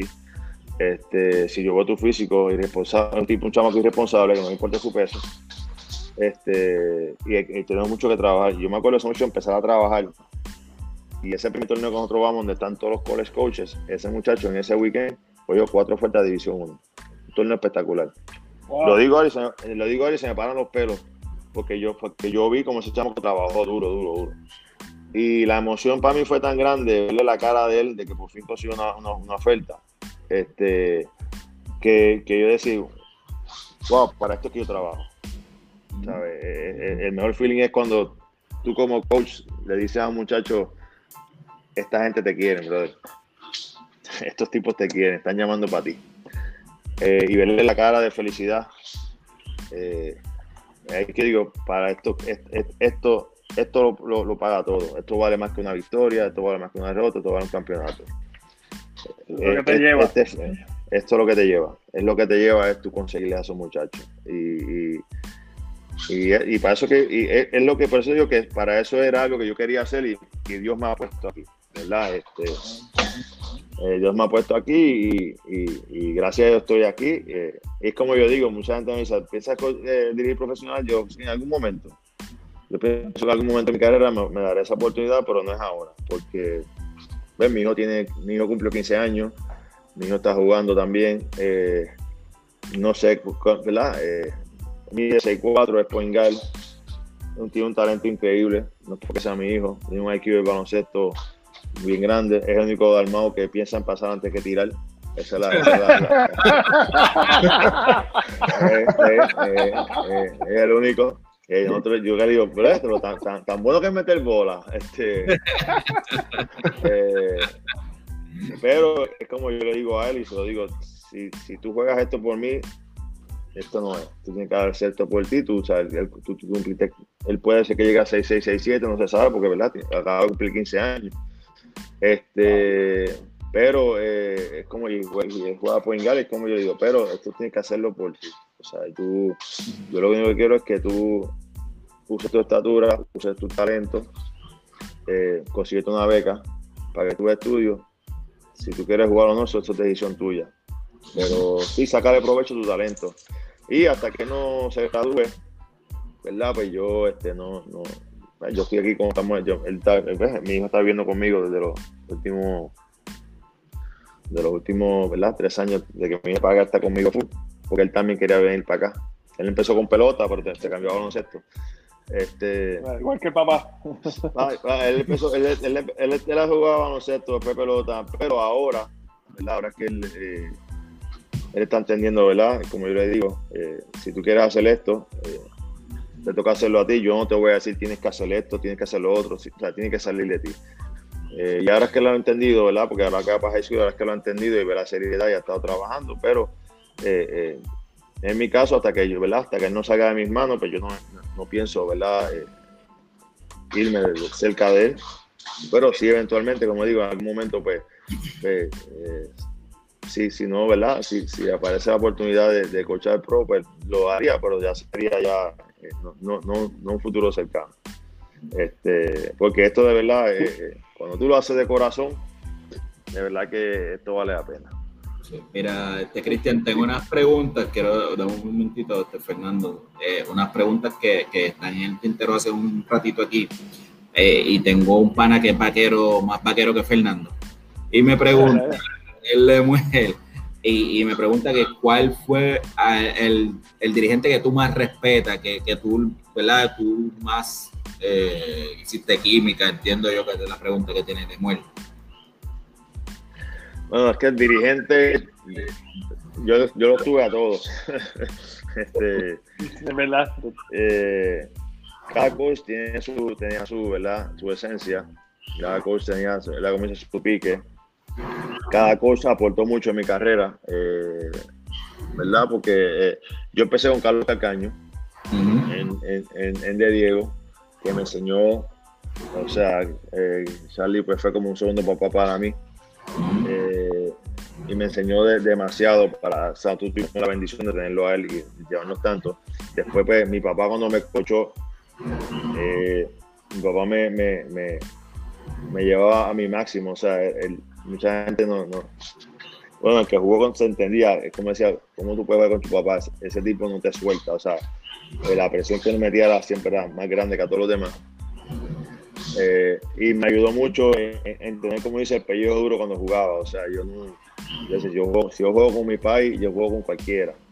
Eh, pero yo tuve, no, mira, de los coches que yo tuve, el que llevó mi juego, el que me ayudó a llevar mi juego de, de un nivel a, a, otro nivel fue cuando yo fui a, a, Israel a jugar. Eh, porque yo cuando estuve en San Germán, eh, yo, mis mejores números fueron cuando yo jugué en San Germán. Yo, me, yo promedié 27 puntos en la temporada, 7 ensayos. Yo tenía unos números espectaculares en San Germán. Pero yo no sabía ganar. O sea, eh, yo quería ganar y trabajaba para ganar, pero no sabía cómo hacerlo, porque para tú saber ganar tienes que jugar con tipos que sepan ganar. O sea, tú, aprender a ganar solo no es fácil. Eh, cuando voy a Israel, me encuentro el que fue coach mío, se llamaba Ode Katash. Ode, Katash fue el primer eh, israelí que llegó a la NBA, pero ese año fue locado y él se quedó en Europa. Y él fue campeón, el Apoingal, fue campeón en Europa cuatro años en, en Panathinaikos, en Grecia. Eh, y yo me acuerdo, él, era un año mayor que yo. Yo me acuerdo cuando yo llegué allá, él empezó a explicarme eh, situaciones de juego y me decía en el pick and roll, espérate un segundo aquí, eh, mira, mira esto cómo se abre. Entonces, pues él me enseñó a, ver el juego totalmente diferente a nivel europeo. O sea que mi juego, él me lo, me lo llevó de ser un juego más de habilidad a cómo ser un juego más colectivo sin tener que forzar tanto y viendo un, juego totalmente diferente, europeo. Eh, y él, siempre me llevaba de la mano, o sea, era como que él me veía y me decía, con tu habilidad, mírate esto. Entonces, él, me, él me, siempre venía y cada vez que pasaba una situación, se me paraba y me, explicaba, cuando pase esto, mira esto, cuando pase esto, esto es lo que va a pasar. y yo empezar a, a, coger esa, este juego europeo. Él me llevó ese juego, ya cuando llegué, a, de ahí yo fui directo a, Polonia, estuve dos años ya en la, en la, en la Euroliga, que ahí estuve con un equipo, fuimos campeones dos años corridos en Polonia. Ahí yo jugué con un equipo de, de, tipos que eran ganadores, porque ese equipo ya llevaba como cuatro años quedando campeón. Eh, yo llegué allí, pues yo empecé a ver cómo, cómo se juzga, cómo, cómo la mentalidad de los tipos de ganadores. Y yo empecé a coger cosas y empecé a ganar. Ya cuando yo llego a, a Bayamón, pues ya mi juego es totalmente diferente porque era una combinación de, de mi talento más eh, con la experiencia que tenía del juego europeo. O sea, que, que no era eh, que llevé mi, o sea, que estaba mi juego a mi máxima, ¿verdad? Eh, totalmente diferente. Por eso es que mi juego, cuando yo estuve en Bayamón, pues la gente vio que yo sabía ganar, ya yo sabía ganar. O sea, yo sabía cómo hacer para ganar, sabía cómo, cómo llevarle la bola a los juegos, cómo cambiar un juego, eh, cuándo tenía que ganar, cuándo no tenía que ganar. Eh, eh, y todo ese tipo de cosas, pues, pues, pues mejoró mucho. Pero de todos los coches, bueno, yo tuve a Julio, yo tuve a Flor. Flor tiene, ¿verdad? tremendo coach. Julio pues tiene lo de, él. tuve a Carlos Morales un tiempo. Ángel López Paneri fue mi coach. O sea, yo tuve hasta en, en San Germán. A mí me gustó jugar mucho con Eduardo Brin. Yo tuve a Eduardo Brin de coach, que ¿verdad? no fue uno de los coaches bien reconocidos, pero a mí me encantó jugar mucho con Eduardo Brin, porque Eduardo López tenía eh, jugadas y cosas que hacía para, sacarme y, siempre buscaba de llevarme. O sea, que yo te puedo decir que yo. Eh, o sea, hay un montón de coaches que te puedo decir que todo tuvo que ver, pero quien sí llevó mi juego eh, y, y, estuve en Europa con, con Elgin Ataman, que es uno de los coaches más reconocidos ahora mismo en Europa, que fue coach mío en Besiktas, que fue coach de Carlos Arroyo, que estuvo con Carlos en Galatasaray, este, en Efes, en Turquía. O sea, que yo he tenido grandes coaches, la verdad que he tenido grandes coaches y, y todo, pero quien te puede decir así que me ayudó en mi juego personal, ¿verdad? Eh, fue Ode Katas, que fue el de Israel. Ok, tengo otra por aquí que pregunta Jorge Meléndez, no sé si tú lo conoces. Él pregunta si en algún momento piensas dirigirle a nivel en, aquí en el baloncesto en BCN. Bueno, eh, tuve la oportunidad el año pasado eh, con Sahelman, que ellos me ofrecieron dos años, pero yo estaba aquí, no, eh, eh estaba en medio de temporada y, no, de verdad que no, no, no creo que no creía que era el momento. yo, yo no sé si eventualmente, ¿verdad? Termine ¿verdad? en algún momento, pero eh, no te diría que, que pienso que, que, algún momento debería hacerlo. Si se abre la oportunidad y la, ¿verdad? la, oportunidad correcta, si se abriera, pues eh, sí lo consideraría. Porque también tengo que considerar que tengo que tener eh mucha paciencia para hablar con los fanáticos cuando pierda dos juegos y me quieran votar. Acuérdate que cuando, cuando, tú pierdes, cuando tú pierdes dos juegos en Puerto Rico, tú no sirves.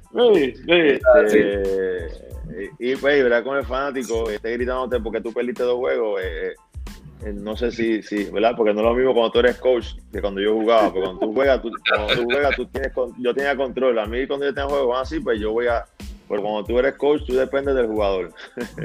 este, y esa parte, pues, tendría que pensarla bien si de verdad quiero, este, ¿verdad? Porque si, cuando todo está bien, ¿verdad? Pero cuando tú pierdes dos, tres juegos, ya el coach no sirve, hay que votarlo. Este, y, pues, tú sabes, hay que tener esa paciencia, hay que tenerla. ¿Qué, qué, fanática tú entiendes, Cristian, que es la, la más apasionada del BCN? La más hostil es la de Ponce. Eh, ellos, ellos en Ponce, eh, en Ponce era intenso. Eh, los años que estuve allí, o sea, no, era fácil ir a Ponce a jugar si no tenía, si no era, si no, si no tenía la mente fuerte. pero en mi caso, este, a mí los fanáticos nunca fueron un factor no te puedo decir, a mí ellos me, me este equipo, me, los fanáticos me tienen loco, no. Al contrario, yo creo que eh, si a mí me, cuando a mí me empezaban a gritar en Ponce, yo creo que ellos se dieron cuenta de que cada vez que me gritaba, yo empezaba a meter bola y entonces se callaban. Y se callaban. porque, porque, eh, yo decía, tú me quieres gritar, pues grítame ahora. Entonces, pues gracias a Dios, pues yo como digo a los muchachos, gracias a Dios tenía un switch que cuando me, me, empezaban a, me tiraban puya, pues ahí yo prendía. Si esto no estaba bien, yo iba a prender en ese momento. Este, si estaba frío, que te gritara. Era mejor, era, era, era mejor, que me dejaran tranquilo, déjalo caer, no le digan nada a este tipo, porque entonces, porque yo, gracias a Dios, ¿verdad? Yo gracias a Dios por eso, ¿verdad? Porque no todo el mundo tenía. Que yo cuando a mí esto, me, yo me, me, me prendía, era como un switch que me prendía y empezaba a meter bola y yo pues dentro de mí, grítenme ahora. Este, y se callaban. Y, y, pues, eh, pero es parte, ¿verdad? Es parte de, de, de, uno ser jugador, pero entonces era desde que tú, ¿sabes? Desde que tú entrabas a calentar Mm. Esa noche estaba llena, la gente empezaba a gritarte y te empezaba a buchar y tú decías, pero ¿qué es esto? O sea, la gente, déjame, déjame, entrar a la cancha, déjame, tirar, déjame, entrar a la cancha, déjame calentar, este, eh, pero era, eh, eh, eh, Ponce era difícil. Intenso. Era intenso. Bueno, me Mira, digo, eh, con mucho respeto porque, eh, como dice Ponce, eh, jugar en Ponce también era, a mí me encantaba ir allá. Mm. Cristian, este, esa experiencia de jugar con, ese equipo de los vaqueros, tenías prácticamente la selección nacional contigo, Javier Mojica, Carmelo Antronlí, Daniel Santiago, Aguaya, este, y cómo era jugar con, siempre nos teníamos, estábamos preguntando cómo era jugar con, Julio Toro. Mira, yo, yo estuve con Julio en la selección, ¿verdad? En mis años con Julio en la selección no fueron los mejores, esa es la realidad. Este, pero eh, una vez Julio llega a Bayamón, que es lo que yo digo a la gente, Bayamón tenía tremendo equipo, pero era este, pues, eh, era como tener un Porsche y, no tenía, no tenía, no tenía chofer. Eh, sin, sin, menospreciar a, Leo Baril, ¿verdad? Porque Leo Baril era, fue un tremendo coach con nosotros este, pero eh, el tipo de juego que teníamos nosotros eh, pues, era un jugador totalmente diferente, difícil. No, no cualquiera puede hablar con la cabeza de ellos. Eh, Leo sí, Leo hizo tremendo trabajo porque Leo de verdad que nos preparó, nos tenía un sistema de juego, un montón de cosas muy buenas. Pero los jugadores este, no, no era una mentalidad correcta. cuando entra Julio, pues Julio tiene, tiene la cabeza, ¿verdad? Para bregar con tipos con mucho ego. Y, y cuando llega Julio, ¿verdad? Eh, fue el que organizó el barco. Y eso, eso fue así porque desde el primer día que él llegó, yo me acuerdo que ese año nosotros empezamos 8 y 0. Después empezamos a perder juegos, fuimos una, una, iban llegando jugadores, pues era como, una montaña rusa, ganábamos uno, perdíamos dos, estuvimos así hasta los últimos siete juegos, o cuatro, siete, seis juegos que llegó Julio. Yo me acuerdo que la primera práctica de Julio B, él empieza a gritar, aquí todo el mundo tiene licencia para matar. Entonces la gente decía, ¿qué, quiere decirle con eso? Y tal, este, pero este equipo está, como, o sea, y, era la verdad, o sea, aquí el que la coge la puede tirar, aquí, todo, aquí todo, el mundo puede hacer cualquier tiro. O sea, aquí no todo el mundo puede tener licencia para matar porque entonces eh, eh, no es un equipo. Yo me acuerdo que él, él, él, después de ese primer día, él coge y decirle que eh, él pone, me da gracia porque él viene a hacer una pirámide.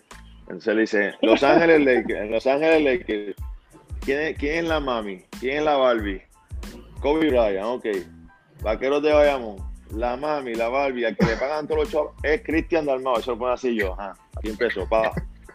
Este tipo tiene, este tipo tiene licencia para matar, él puede hacer lo que dé la gana porque así la gerencia lo quiere. Entonces, él es el único que puede tirar como le da la gana. Este, y yo apuesto a él, porque él empieza así. después de Cristian viene que se pone abajo mío Carmelo Lee. Pone, ahí, la gerencia dice Javier Mojica, él pone question mark, yo no sé. Yo voy a poner a Guadalajara Santiago porque yo lo conozco.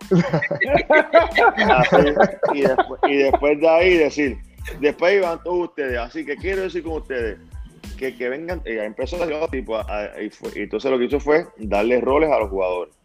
Tú vas a hacer esto, tú vas a hacer, ¿sabes? Y ahí fue que nosotros nos organizamos.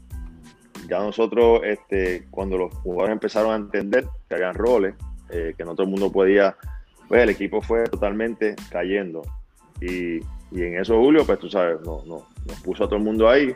Y después, pues ya me acuerdo pasar en finales que, que llegó Dan, Santiago. Este, pero la, la, realidad de Julio es que Julio era un, coach que, eh, Julio no es un, coach de X y 0, pero Julio sabía eh, cómo quitarle presión a los jugadores. O sea, eh, un juego grande, sabía cómo manejar tu cabeza. Eh, cuando él veía que las cosas no estaban muy bien, él nunca se desesperaba, él se quedaba tranquilo. O sea, y eso, ese, temple, a veces en un coach, o sea, cuando tú ves un coach que se pone estrés, hay un jugador que no se bregar con eso. Entonces, pues Julio tenía, ¿verdad? Tuvo su, su sabía cómo bregar con la cabeza de los tipos y sabía cómo, ¿verdad? Eh, quitarte presión, sabía cómo pompearte antes de los juegos. Y lo, a Bayamón, ¿verdad? Lo mejor que le pasó en, en ese año fue que Julio llegara ahí. Me acuerdo la primera práctica que, que arrancó y estaba en esa primera práctica y él empezó a gritar, no brothers and sisters, aquí todo el mundo a meterse a, a, a los puños. Ah, que si sí. selecciona esos problemas de ustedes. Y era gorila, gorila Gorila sí. Quiero ver Gorila Vázquez. Después decía, estamos jugando gay basquetbol. Ustedes no se quieren tocar. No se quieren tocar. Entonces, eh, entonces siempre en la terminología que usaba, tú decías, ¿qué pasa? Que, que no lo entendía. A veces cuando, cuando empezaba a hablar, tú decías, ¿qué, qué, qué está hablando este tipo? O sea, ¿quién lo entiende? Eh, y ahí pues tenía que tener alguien que te tradujera, ¿verdad? En el caso de cuando llegué a la selección, el, el traductor era Rolando Brutunier. Este, ah, esto, él, él decía, vas a hacer una pared china y después vas a hacer, entonces yo decía, una pared china, que, que una pared china, entonces ahí, ahí, el, el rol decía, pues tiene que hacer un back screen, para, y porque no dice back screen, porque esa es su terminología, Cristian, tú tienes que entender lo que está diciendo. yo, como, dice, yo, yo, como llevo, yo como llevo con el desde Ponce, me decía, yo sé todo, yo sé su vocabulario, entonces pues ahí fue cuando empezaba a entender. Yo creo que Rolando fue a la Julio Toro University, mano. Porque... No, no, porque él, él empezó, es que acuérdate que Rolando lo tuvo desde rookie en Ponce. Entonces, pues, ah, no. él, él, él, él, y te lo digo, Rolando, cuando, cuando Julio empezaba a hablar de la selección, mi primer año de la selección, yo no entendía nada. Ese tipo me estaba hablando, ¿qué me está hablando este tipo? Entonces, y yo me acuerdo, yo, yo decía, pero es que yo no entiendo la, lo que me quiere decir. Y Rolando me iba diciendo poco a poco. Aquí, o sea, él dice esto, esto, esto, esto es lo que significa esto. Ya cuando llegaba a Bayamón, pues yo sabía. Entonces, cuando, cuando decían licencia para matar, que me decía, ¿qué quiere decir con licencia para matar? O sea, en inglés. Y yo, bro, que no puedes tirar todo, aquí no todo el mundo puede tirar la bola, brother, o sea, que no todo el mundo puede. Entonces, entonces él decía, están la, eh, yo tengo mis Barbies y tengo los obreros. Entonces, entonces, y, entonces Mojica me decía, yo no quiero ser la Barbie, yo sí, tú quieres ser la Barbie. Tú no quieres ser el obrero. Me decía, I'm not a Barbie, that's disrespect. Yo no, papá, tú quieres ser la Barbie, porque el, el obrero el que, el obrero que va a estar la piqui para estar defendiendo, no puede tirar. Las Barbie son las intocables, las que nadie puede tocar. Tú quieres ser una Barbie de yo le decía. Porque no entendía. Ah, ¿Verdad? Porque él tenía su, su, su terminología. Este, pero eh, eh, la verdad que, que, que Julio, pues, eh, yo tuve, ¿verdad? Tuve unos momentos con Julio también. Cristian, ahora tú como dirigente, después de tener a tantos grandes dirigentes, eh, ¿cómo es tu filosofía? Yo soy bien disciplinado. Si tú no tienes disciplina, no vas a jugar conmigo. Yo, eh, yo creo mucho eh, en, este, en, esta, en este nivel de juego. Yo creo mucho en los muchachos enseñarlos a jugar el juego de la manera correcta, de mucho read and react cómo moverse sin la bola, cómo llenar los espacios, eh, cuándo cortar, cuándo no. Eh, eh, o sea, enseñarles a jugar el juego, porque yo puedo poner, como yo, puedo ponerle a ellos 20.000 jugadas, pero entonces van a ser robots. De punto A punto B, pero entonces cuando tú juegues y te, y te, y te estudien y te quiten punto B, ¿por dónde tú vas? ¿Me entiendes? Que yo, o sea, que yo creo, yo enfatizo mucho en los muchachos, en, en, cómo leer el juego, aprender a jugar el juego eh, en lectura, el defensor. Eh, pero yo, una cosa que yo no transo es con la, o sea, con la disciplina. Yo, si tú no tienes disciplina, tú no vas a jugar conmigo. Eh, y yo, yo he sabido sentarle uno de mis mejores jugadores en un juego final, porque yo le dije algo y me contestó, y yo te quedas ahí y no me importa perder el juego. Eh, y la gente mirando como que este tipo está loco. No me importa. este juego no me va a quitar nada. Este va a aprender que la disciplina va por encima de cualquier cosa. Pues si no tienes disciplina no va a llegar a ningún lado.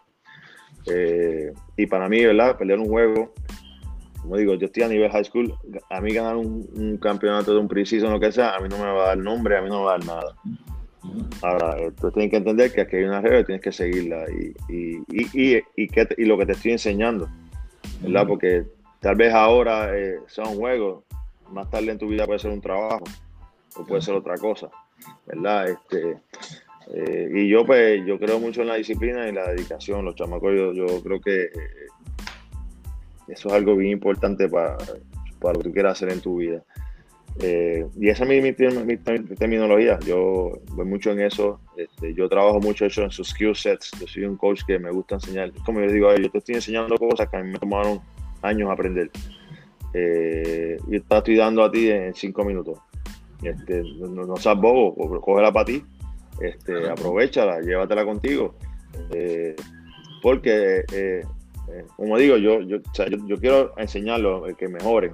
en, esta, en, este nivel se hace mucho teaching, o sea, aquí no hay, hay mucho teaching, no es mucho X y cero. Este, porque todavía son chamacos que se están formando. Por eso es que a mí me, me, me disfruto tanto este nivel, porque son chamacos que se están formando y tú los puedes ayudar a formarse. Ya cuando tú vas a nivel profesional, eh, tú vas con una mentalidad, ganar o perder el juego, este, más estratégico, vamos a ir a hacer estrategia, vamos a hacer un montón de cosas. Gané, perdí, este, me voy para casa, se acabó esto. Ya con tus chamacos no. Es como digo, estos chamacos ya tú, o sea, tú estás, es una vida que entra a ti. Va más a lo personal. Eh, tú tienes que enseñarle de la vida, de lo que van a esperar. Y, y, en mi caso, esto es lo que yo con ellos, eh, eh, ellos saben, ellos saben que yo puedo ser, eso yo, ustedes saben que ustedes mientras estén así en la línea, aquí no hay problema. si tú, si tú te pasas de la línea, entonces ellos sabes que te voy a pasar por la piedra y no hay break. O sea, yo creo que tú estés claro con eso y, los muchachos lo entienden, o sea, eh, y eso lo digo, y, eso soy yo y te lo estoy diciendo. Cuando tú aquí el coche americano te van a votar. Yo te estoy dando advertencia, yo te estoy dando advertencia. Si te tiras para acá, está listo porque te voy a crucificar. Ahora, lo hacen en Estados estamos en Estados Unidos. Acá un coche americano va a tener coches y, es una realidad. Eh, eh, en el deporte y en todos lados hay racismo. O sea, los coches te quieren, y soy los muchachos, los coches te van a enamorar. Una vez tú firmaste y vas para el colegio de ellos, las cosas cambian. ¿Quién tú eres? Eh, las cosas cambian y y vas a tener coaches que te van a decir, yo me acuerdo, yo tenía un coach con mi hermano cuando estábamos en Texas, que si hablábamos español, eh, él y yo no podíamos hablar español, eh, el tipo nos puso bien, nos tenía bien difícil. Y si nosotros llegábamos a tener el cuero duro, nos quitábamos de ahí, no, yo me voy de aquí. O sea, que es lo que digo a los muchachos, en, el deporte y en la vida tú vas a enfrentar muchas muchas adversidades. Ahora tú sabes, y tú vas a tener coaches que, que tú vas a pensar que los tipos te odian. Entonces tú tienes que trabajar con eso porque tú no puedes permitir que eso te afecte tu juego o que afecte lo que tú quieres llegar. So, eh, mi, trabajo y nosotros preparar a esos muchachos para lo que viene. Eh, y yo enfatizo mucho en eso, hay que enfatizar mucho en eso. Cristian, y disculpa, Inci, antes de que me da curiosidad y no lo, no, lo tenemos no lo tenemos este, en las preguntas. De esas ligas que tú estuviste allá afuera, Israel, este, Latinoamérica estuviste también. ¿Cuál, cuál fue la, la, que, que más te gustó y la que menos te gustó? Mira, la más que me gustó, nivel el nivel de competencia en Israel era bien bueno. El año que yo fui a Israel estaba el equipo campeón de la Euroliga, que era el Maccabi Tel Aviv, que ahí tenía a Sharuna Vicious y a, y a Anthony Parker, que, que son eh, grandes jugadores y fueron campeones europeos. Yo me acuerdo que ese año yo estuve allá, pues pude jugar con ellos varias veces, el nivel de competencia era alto. Después de ahí Polonia, pues fue... Polonia tenía 3, 4 equipos duros, otros 6, 7 equipos eran flojos, eran equipos que nosotros dábamos pelas, eh, porque el equipo nosotros era campeón, era campeón de Polonia y jugábamos Euroliga. O sea que yo fui, o sea, yo donde mejor me gustó jugar fue en Polonia, porque pude jugar en la Euroliga, donde jugamos contra Barcelona, contra Real Madrid, todos los equipos grandes de Europa, nosotros jugamos contra ellos. El nivel de competencia era, eh, eso era eso otro nivel de competencia. Eh, yo jugaba, sí, sí, porque tú juegas 20 minutos y, y, y, los equipos tienen 12 jugadores top.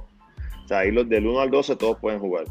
Entonces tú juegas 20 minutos y parece que jugaste tres juegos, porque el nivel de intensidad y tú te preparas para jugar. O sea, nosotros jugamos dos juegos semana, los domingos, los viernes, de viernes a domingo el juego de la, de la, de la liga, pero martes o miércoles jugabas de Euroliga, o sea que no has tocado el juego tuyo sábado o domingo, ya desde el lunes tú estás viendo videos del equipo que va a jugar en Euroliga. O sea, tú estás preparando para todas las jugadas que tienen ellos. Entonces, pues, eh, hay mucha data, mucha data que tú tienes que recopilar. Eh, y cuando vas a jugar, pues ya tú conoces lo que van a hacer. O sea, tú más o menos sabes las jugadas que van a correr, lo que sea. Pero a esa misma tú tienes que entonces, ellos saben lo que tú vas a hacer. Entonces, pues, se convierte en un juego más eh, de estratégico, más de, pensar. el nivel de intensidad es, es demasiado muy fuerte. Este, porque cada posesión es, o sea, pero a la misma vez a mí me encantaba e, e, ese tipo de competencia. Por eso me gustó Polonia por la Euroliga, pero si hablamos de la, de la liga per se, de la liga de, por liga, la de Turquía eh, fue espectacular. La de Turquía fue una, liga bien dura, bien buena. Eh, yo me acuerdo, estaba con Rica Podaca hace años. Este, y esa liga pues fue muy, a mí me gustó mucho esa liga. A mí la menos que me gustó fue la de Rusia. Cuando fui a Rusia pues no fue una muy buena experiencia para mí. Este, ¿Por qué? Por el equipo, el coach, la fanaticada. el, el, año, pasa que el año que yo fui a, el año que yo fui a Rusia eh, fue mi mejor contrato. Pues ese fue el año que yo firmé dos años, 1.2 millones, que nunca los vi. Porque desde que yo llegué allí, este, no sabía, no sabíamos cuando yo llego allí, el equipo había tenido problemas económicos el año anterior. Ese equipo estaba, eso era en eh, Fern, Rusia, eso estaba casi al lado de, Siria, o sea, cuando llego a, a la ciudad decía, lo que es esto? O sea, eh, un frío de madre, era agosto y ya había nieve, entonces eh, jugábamos encima de, una pista de hockey, el tabloncillo lo ponían, lo encima de la pista de hockey, o sea, que, el frío nunca calentaba, entonces pues era bien frío. Entonces cuando empezamos a temporada empezamos 1 y 7 no empezamos bien. El equipo no estaba pagando, llevaba tres meses sin cobrar ahí ya. Y este, ahí fue que yo dije, yo me tengo que ir de aquí. Y ahí fue que terminé yéndome, eh, demandando al equipo, ¿verdad? Porque eh, incumplimiento de contrato. El equipo se recesó, se fueron, a la, se fueron a la quiebra y todo eso, ¿verdad? Todo eso voló en canto. Pero no fue, no fue una muy buena experiencia. No, no fue muy buena experiencia en todo el sentido de la palabra. Este, de, la liga, de los, los fanáticos no eran, eh, no sé si el equipo no, no, no, no estaba, bien posicionado. Y pues, eh, yo, ahí fue que yo dije a mi gente, con razón estaba haciendo tanto chavos si no nos iban a pagar. pero para aquel tiempo, para aquel tiempo este, Rusia estaba pagando buen dinero, ¿entiendes?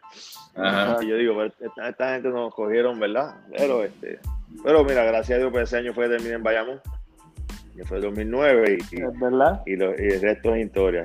Pues si no hubiera, si, no, si me hubiera quedado dos años en Rusia, no hubiera jugado en Bayamón en el 2009. Porque era, yo fui en 2008, 2009, o sea que mi contrato terminaba en 2010 en Rusia. Y de ahí, pues, ya una vez llegué a Puerto Rico, ya tenía 33 años, después de ese contrato de Rusia, y ahí este, dije, ya mi hija tenía 9 años, este, que ya estaba ya para escuela, y decidí quedarme entonces en Puerto Rico. Bien, si tienes preguntas. Sí, tengo una pregunta para Cristian. Cristian, también nos representaste en varios torneos con la selección. Tú fuiste, tuviste que en el roster cuando Puerto Rico venció a Estados Unidos allá en Grecia 2004. Cuéntanos un poquito de, de, ese juego y esa experiencia de, darle el palo, de vencer a ese equipo de NBA. Pues mira, nosotros, eh, ¿cómo te digo? Nosotros jugar con Estados Unidos, mucha gente, pues, eh, nosotros teníamos eh, en ese año, per nosotros jugamos dos juegos de exhibición con ellos y Larry Brown decirle a Julio que no le podíamos jugar zona. Y dijo que no podíamos jugar de zona. Entonces yo me acuerdo de Julio entrar al camerino y decir, estos tipos no quieren jugar zona. Está bien, vamos a jugar como ellos quieran ahora. Pero cuando lleguemos a, a, Olimpiada se van a sorprender. Entonces, eh, y era porque como eran juegos de exhibición, pues ellos no querían verse mal. Y nosotros, pues dentro de igual con ellos, pues lo bueno que tenemos nosotros es el caso de la que nosotros siempre, pues, los, los que estaban en ese equipo, nosotros nunca estábamos intimidados por ellos, todo lo contrario, estamos pompeados. Yo quiero jugar con ese tipo, a ver si es verdad que, claro, no estoy yo, así yo puedo jugar con ellos. Entonces teníamos ese, ese, ese challenge. Y en los juegos de exhibición, aunque ellos nos terminan ganando por 20, este, nosotros ver que podíamos hacer muchas cosas. Ya cuando llega el, juego de la, la Olimpiada, eh, desde que entramos en cancha, eh, como se que uno como jugador tiene ese feeling de que tú vas a ganar un juego. Entonces yo decía, yo decía, yo me acuerdo que Carlos y yo éramos roommates. Y yo decía, Carlos, yo, yo no sé tú, pero tengo un, un, feeling hoy como que hoy va a ser un buen día. Y él me decía, pues claro, si vamos a contra Estados Unidos. Y, y, siempre que jugamos con Estados Unidos, Carlos Arroyo los mataba. O sea, Carlos, tenía, o sea, Carlos cogía a, a, Estados Unidos, él, siempre iba a tener un juego espectacular Y ese juego, yo me acuerdo, nosotros empezar, el juego y los tipos empiezan a fallar y nosotros empiezan a salir las cosas. Y, el juego se va dando, pero cuando llegamos a la mitad, que miramos el score, dice como que oh, estamos delante de 20 entonces ahí empezó la presión, porque nosotros empezamos a decir, ya, este tipo va a venir una mitad, vienen con todo lo que tienen. Si no aguantamos el empuje de estar ganando de 20, perder el juego está, no está fácil. Pues mm. estamos ganando por 20. Y yo me acuerdo, tú sabes, este, eh, Julio hablar, que yo me acuerdo cuando empezamos ese juego, Julio dijo, cuando Julio dijo, vamos a jugar box and one con Tim Duncan, nosotros decimos, este tipo está loco como tú juegas un, un Juan con Tim Duncan, si Tim Duncan juega debajo del canasto, ya, pues Tim Duncan juega debajo del canasto, ¿cómo, sabes? Y él, él, él, Rolo, tú te quedas con Tim Duncan y lo fronteas. Los demás en una caja, y nosotros como que vamos a tirarlo. Nunca lo practicamos, nunca, o sea, eso fue un de la manga production. de la manga production. Pero digo, no, no digo que es de la manga, porque eso lo había pensado, o sea, él tenía que tener esa Pero no lo había dicho. Ah, no lo había dicho y no lo había practicado. Pero también ahí está la confianza que él tiene en sus jugadores. ¿Entiendes? Estos tipos saben jugar esto. Pero nosotros decimos, Julio está loco, Box estamos, pero vamos a ver cómo sale esto. Entonces, cuando va pasando el juego, y Dindoka no podía coger la bola, porque cada vez que el tipo cogía la bola tenía dos tipos encima. Y, lo que hicimos fue, vamos a jugar el partido. Y esos tipos empiezan a fallar, fallar, fallar y fallar no metían el triple, ahí todo cambió y nosotros metiéndolo todo, nosotros metíamos todo. Este, ya cuando empiezas a hacer una mitad, ahí, ahí, hay presión ya porque tú estás ganando por 20. Entonces tú, tú, no puedes perder esa presión. Pero ellos hacen un run y nos, nos pegan a 10 o a 9. Y yo me acuerdo que ahí viene Carlos en, en transición en carrera para hacer la línea 3 y me tirar la bola y meterla de tabla de tabla de frente. Cuando me metió esa bola de tabla, ahí dije, ah, nosotros no perdemos hoy. No manera de tú perder hoy. Porque, ¿sabes? Tú metes una bola en transición de tres y de tabla de frente al tú no es fácil. Y yo decía, teatro. Entonces, pues ahí eh, me acuerdo que metimos ese triple, después viene Roble, mete otro triple más de una esquina, nos fuimos de pegar esa nueve, nos fuimos ahí eh, 15 arriba rápido, dos bombazos corridos. Y de ahí en adelante, pues, en, e, en ese momento, tú lo que estás pensando es en el juego, tú no estás pensando en nada. Se acaba el juego, nosotros le ganamos a Estados Unidos, pero dentro de todo, tú no sabes cuán grande fue lo que, lo que hicimos. Hasta que llegamos, o sea, cuando se acaba el juego, yo me acuerdo, este, eh, Carlos este, eh, me dice, Kiki, porque me dicen Kiki, Kiki, le ganamos a, Estados Unidos y yo, ya tres entonces estábamos ahí celebrando, pero lo dejamos ahí porque otro día jugamos contra, contra Lituania. o sea, que tú no tienes mucho break de, de, de o sea, se acaba un juego, descansar, que el otro día jugas temprano contra otro equipo. Pero no fue hasta cuando nosotros llegamos a la villa, que cuando llegamos, nos bajamos de la hueva, habían como 10 o 15 atletas que empezaron a aplaudirnos. Y nosotros, pues, pero cuando nos bañamos y llegamos al, al, al, comedor de la cafetería, yo me acuerdo nosotros entrar a la cafetería y todos los atletas empezaron a aplaudir. Todos los atletas. Y nosotros mirando para todos lados. Y yo me acuerdo, este, Carlos me decía, eso a nosotros. Yo, te pregunto yo a ti, porque a mí, o sea, yo, no, yo, yo no estoy viendo, entonces yo no veo a nadie aquí, entonces de momento cuando miramos, los, todos, todos este, empezaron así, pues el todo rico, la gente, los, los, los y ahí nosotros dijimos que ea rayete. No tenemos a, a, toda la villa, me paran hasta los pueblos de pensarlo. No tenemos a todos los atletas aquí, con nosotros aquí, y ahí fue cuando tuvimos, nosotros acabamos de, nosotros acabamos de, como decía el Borica, acabamos de descojonar las Olimpiadas. este, y ahí en adelante, pues, terminamos las Olimpiadas y, ¿verdad? Porque no teníamos mucho break. Eh, pero sí, yo me acuerdo, están en, el, cuarto y Carlos así, de momento, las cámaras una al lado bien pegado y él como que, Carlos todavía estaba como que así me daba. Y pero, ay, hicimos historia y yo, ah, yo sí, está, estamos, pero mañana y juego, y le decía, mañana y juego, me dice, sí, pero, pero es que le ganamos a Estados Unidos. Entonces me dice, yo acabo de firmar yo acabo de firmar 16 millones antes de empezar, antes de empezar este, esta Olimpiada. Coño, después te voy a 25 millones.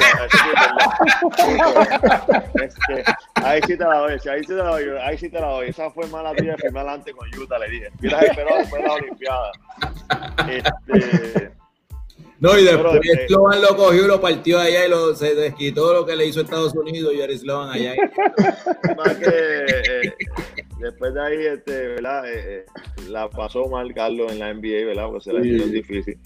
Porque dentro de él fue un bochorno para Estados Unidos que Puerto Rico le ganaron. O sea, eso es una realidad y, y, y pues ahí, viene parte de lo que digo a los muchachos de, de, del tipo de racismo, de, de, de la, de, la, ¿verdad? de las injusticias eh, que tú vas a vivir y si tú no estás listo para ella, pues tú sabes, muchos se quitan, ¿verdad? Eh, eh, y lo hay en todos lados, ¿verdad?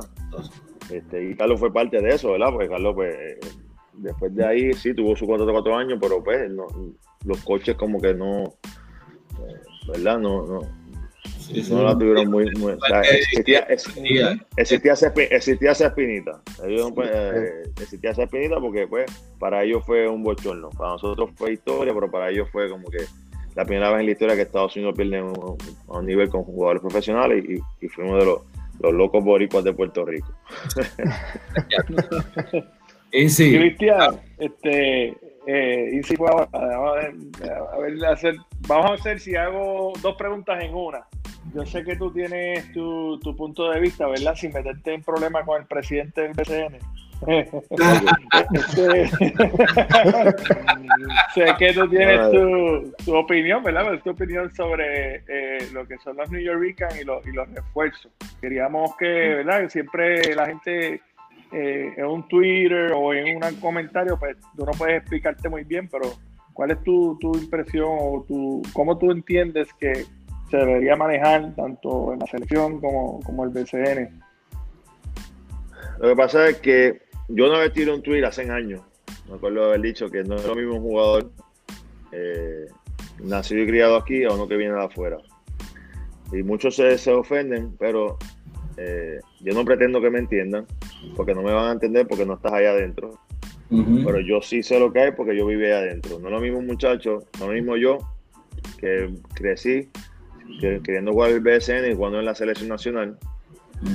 Ese es mi sueño, que ese era uno de mis sueños, eso era mi anhelo, que lo hacía por mi país, a un muchacho que no conoce de Puerto Rico, que viene afuera, que viene a jugar aquí. Eh, la mayoría vienen juegan en Puerto Rico buscando un contrato en el exterior. Una vez se acaba el, torneo, eh, se van para su casa y se olvidan de Puerto Rico. Nosotros no, nosotros sacamos un torneo, si no nos fue bien, tenemos que estar todo el año aguantando lo, ¿verdad? Y con las derrotas y con las cosas en, eso, ahí, y ellos ni les importaba. Por eso yo, digo que el que viene de afuera nunca va a sentir igual que el que, que siente de adentro. Este, ah, que, que, no, eso quiere decir que no juega duro. Claro que juegan duro si son competidores y van a venir a trabajar. Ah, no sienten lo mismo. no sienten lo mismo por la bandera, no sienten lo mismo por la bandera. Y eso yo lo he visto. O sea, y, yo soy partícipe de, de, de, de hablado New Rican. A mí no me interesa si tú no conoces mi himno o no, pero cuando el himno mío está, tú lo vas a respetar. ¿Me entiendes?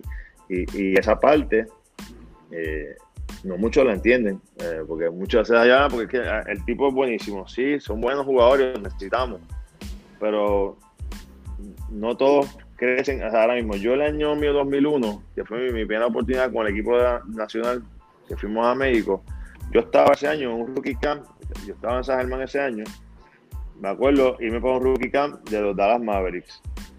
En el rookie camp me pidieron que me quedara para que jugara el Summer League. Y yo decirle a ellos que no, porque tengo un compromiso con el equipo nacional. Y ellos, no, no, es que yo tengo, chacho, si mi primera oportunidad con el equipo nacional, si esto es lo que yo he soñado toda mi vida, que voy yo para, Summer League. ¿Me entiendes? Que voy por Summer League, si yo voy para el equipo. tú le dices eso a un americano, te va a decir, olvídate del equipo nacional, yo voy para Summer League porque yo estoy buscando hacer la NBA. Ajá. ¿Me entiendes? Eh, y yo no lo puedo ocupar por eso, ¿verdad? Porque es que son, porque, pues, son diferentes mentalidades. Eh, por eso José Juan Barea y Carlos Arroyo jugaron en el equipo nacional toda la vida. Porque José Juan viene de aquí, él sabe lo que es y es algo que él siempre ha querido y él lo hace de corazón. O sea, José lo hace porque él, eso lo que, porque eso fue lo que nosotros vimos desde pequeño. Ese era nuestro sueño representar nuestro país. No le podemos pedir eso a un tipo que viene criado en Estados Unidos. Es como decirte a ti ahora mismo, vete y representa a New York. Tú vas a decir, bueno, yo represento porque me, me puede, eh, eh, ¿verdad? Yo puedo conseguir algo y sí, y, yo me envuelvo, porque como competidor tú siempre vas a competir duro, pero no, se siente, no, es el mismo sentimiento. Y, mucha gente me dice, puede decir lo que sea, pero eh, es como yo digo, el que está dentro sabe y, y tú ves los comportamientos. Eh, y tuve los jugadores a veces cuando nosotros ganábamos juegos, eh, había juegos que yo no jugaba y estaba más contento, ¿verdad? Porque Puerto Rico ganó y estaba el americano, el que, estaba el New Rican, que venía y no jugó casi y estar encojonado, no querer, no querer ni, ser parte del equipo porque no jugó casi y metió dos puntos. Porque lo que está pensando es que en mi estadística, pues si no tengo estadística no puedo conseguir un contrato. Ajá. ¿Me entiendes? Entonces, pues, por eso yo digo que, que, que, no es el mismo feeling. Y, y, no puedo culpar a él de afuera porque tú tampoco sabes, porque no son de aquí. Ahora, sí lo podemos enseñar, ¿me entiendes? Y, sí tú puedes enseñarle, ¿verdad? Eh, cómo es la cosa. Pero esto es que yo, digo, pues que no es. Eh, no significa que no, van, que no van a, jugar duro, no significa que no van a, a, competir. Eso va a estar siempre ahí. Pero nunca, nunca lo van a sentir. El que es de Puerto Rico nacido y criado en Puerto Rico, con anhelo de ser parte del equipo nacional, sabe lo que yo digo. En cuanto a, a los refuerzos, la cantidad de refuerzos en el BCN, que tú sé que también tienes tu... ahora mismo, ahora mismo los refuerzos, eh, nosotros estamos escasos de jugadores elite. Eh, y eso es una realidad. Este, y yo, pues, si tú me preguntas a mí, eh, yo, yo los refuerzo, pues, lo, lo, lo, pongo, lo menos posible. Y trato de desarrollar más el talento local. A ver si sacamos, ¿verdad? Empezamos a ser jugadores de, nativos. Pero la realidad es que el fanático quiere espectáculos grandes, entonces pues, los refuerzos siempre no dejan ser llamativos. O sea que es, es, una, es algo bien controversial. Bien controversial porque tampoco tenemos el mismo núcleo de jugadores que teníamos antes, eh, que había tantos jugadores, antes había muchos jugadores elite. O sea, eh, había siempre, antes para tú estar en el equipo nacional, tú tienes que meter 20 puntos, 3, 4 temporadas corridas para que te consideraran. este, ese era el nivel que había de jugador, ¿verdad? Era más, ahora pues, eh, pues no es así, pues entonces el talento no es el, no, no es el mismo. Por eso digo que es algo bien, si tú me dices a mí, yo, pues yo no, no pondría dos, dos, refuerzos, no pondría tres refuerzos. Yo me quedaría con uno y trato de, porque ahora mismo el BSN no, está en su mejor momento, el BSN lleva ya 3, 4 años que ha ido decayendo. Y eso mi hermano lo sabe y él, y él, está, él sabe. Por eso es que él entró ahí. Porque él, él, porque él sabe que fue jugador. Eh, nosotros vivimos del baloncesto supernacional muchos años y, y hay un sentimiento y él quiere levantar la liga. O sea, va más, va más allá. Eh, va, va es un reto que él tiene que quiere levantar la liga que tanto, que tanto, tanto nos dio. Y él tiene ese challenge, tú sabes. Y yo no hablo mucho con él de, de la, porque nosotros en esa parte respetamos mucho nuestro trabajo. Pero este, ahora mismo yo puse un tweet los otros días, hace una semana, eh, en solidaridad con los jugadores y la gente me quería más, mucha gente me, tirándome de, de, de bruto, de que yo, y yo digo en mi mente, es que yo no, ustedes no me van a entender a mí, porque yo no estoy, yo lo que estoy aquí es apoyando a los jugadores que llevan cuatro meses sin jugar, sin cobrar. Y yo lo que estoy diciendo a los muchachos es que tienen que esperar el proceso, o sea, que te queda un mes más. Le vamos a esperar ese mes más a ver si pasa algo en ese mes, a ver si pueden jugar. ¿Se entiende? Porque eh, mucha gente cancela la temporada, cancela la temporada. ¿Cuál es el apuro? Si ya llevamos cuatro meses encerrados. Estos muchachos, eh, o sea, yo vivo, yo vivo del baloncesto. Ah, que hagan otras cosas, que estudien. No, porque yo no puedo pedir un barbero que, que venga a hacer otra cosa ahora. No somos atletas, somos jugadores, nos preparamos todo el año para, esto. ¿Me entiendes? Entonces, pues, estamos esperando. Pues mira, vamos a esperar. ¿Qué me queda? ¿Hasta agosto 15? Pues, pues, pues, vamos a esperar hasta agosto 15. A ver si se lo puede jugar aunque sea un mes. Eh, a ver si, si pasa algo, ¿verdad?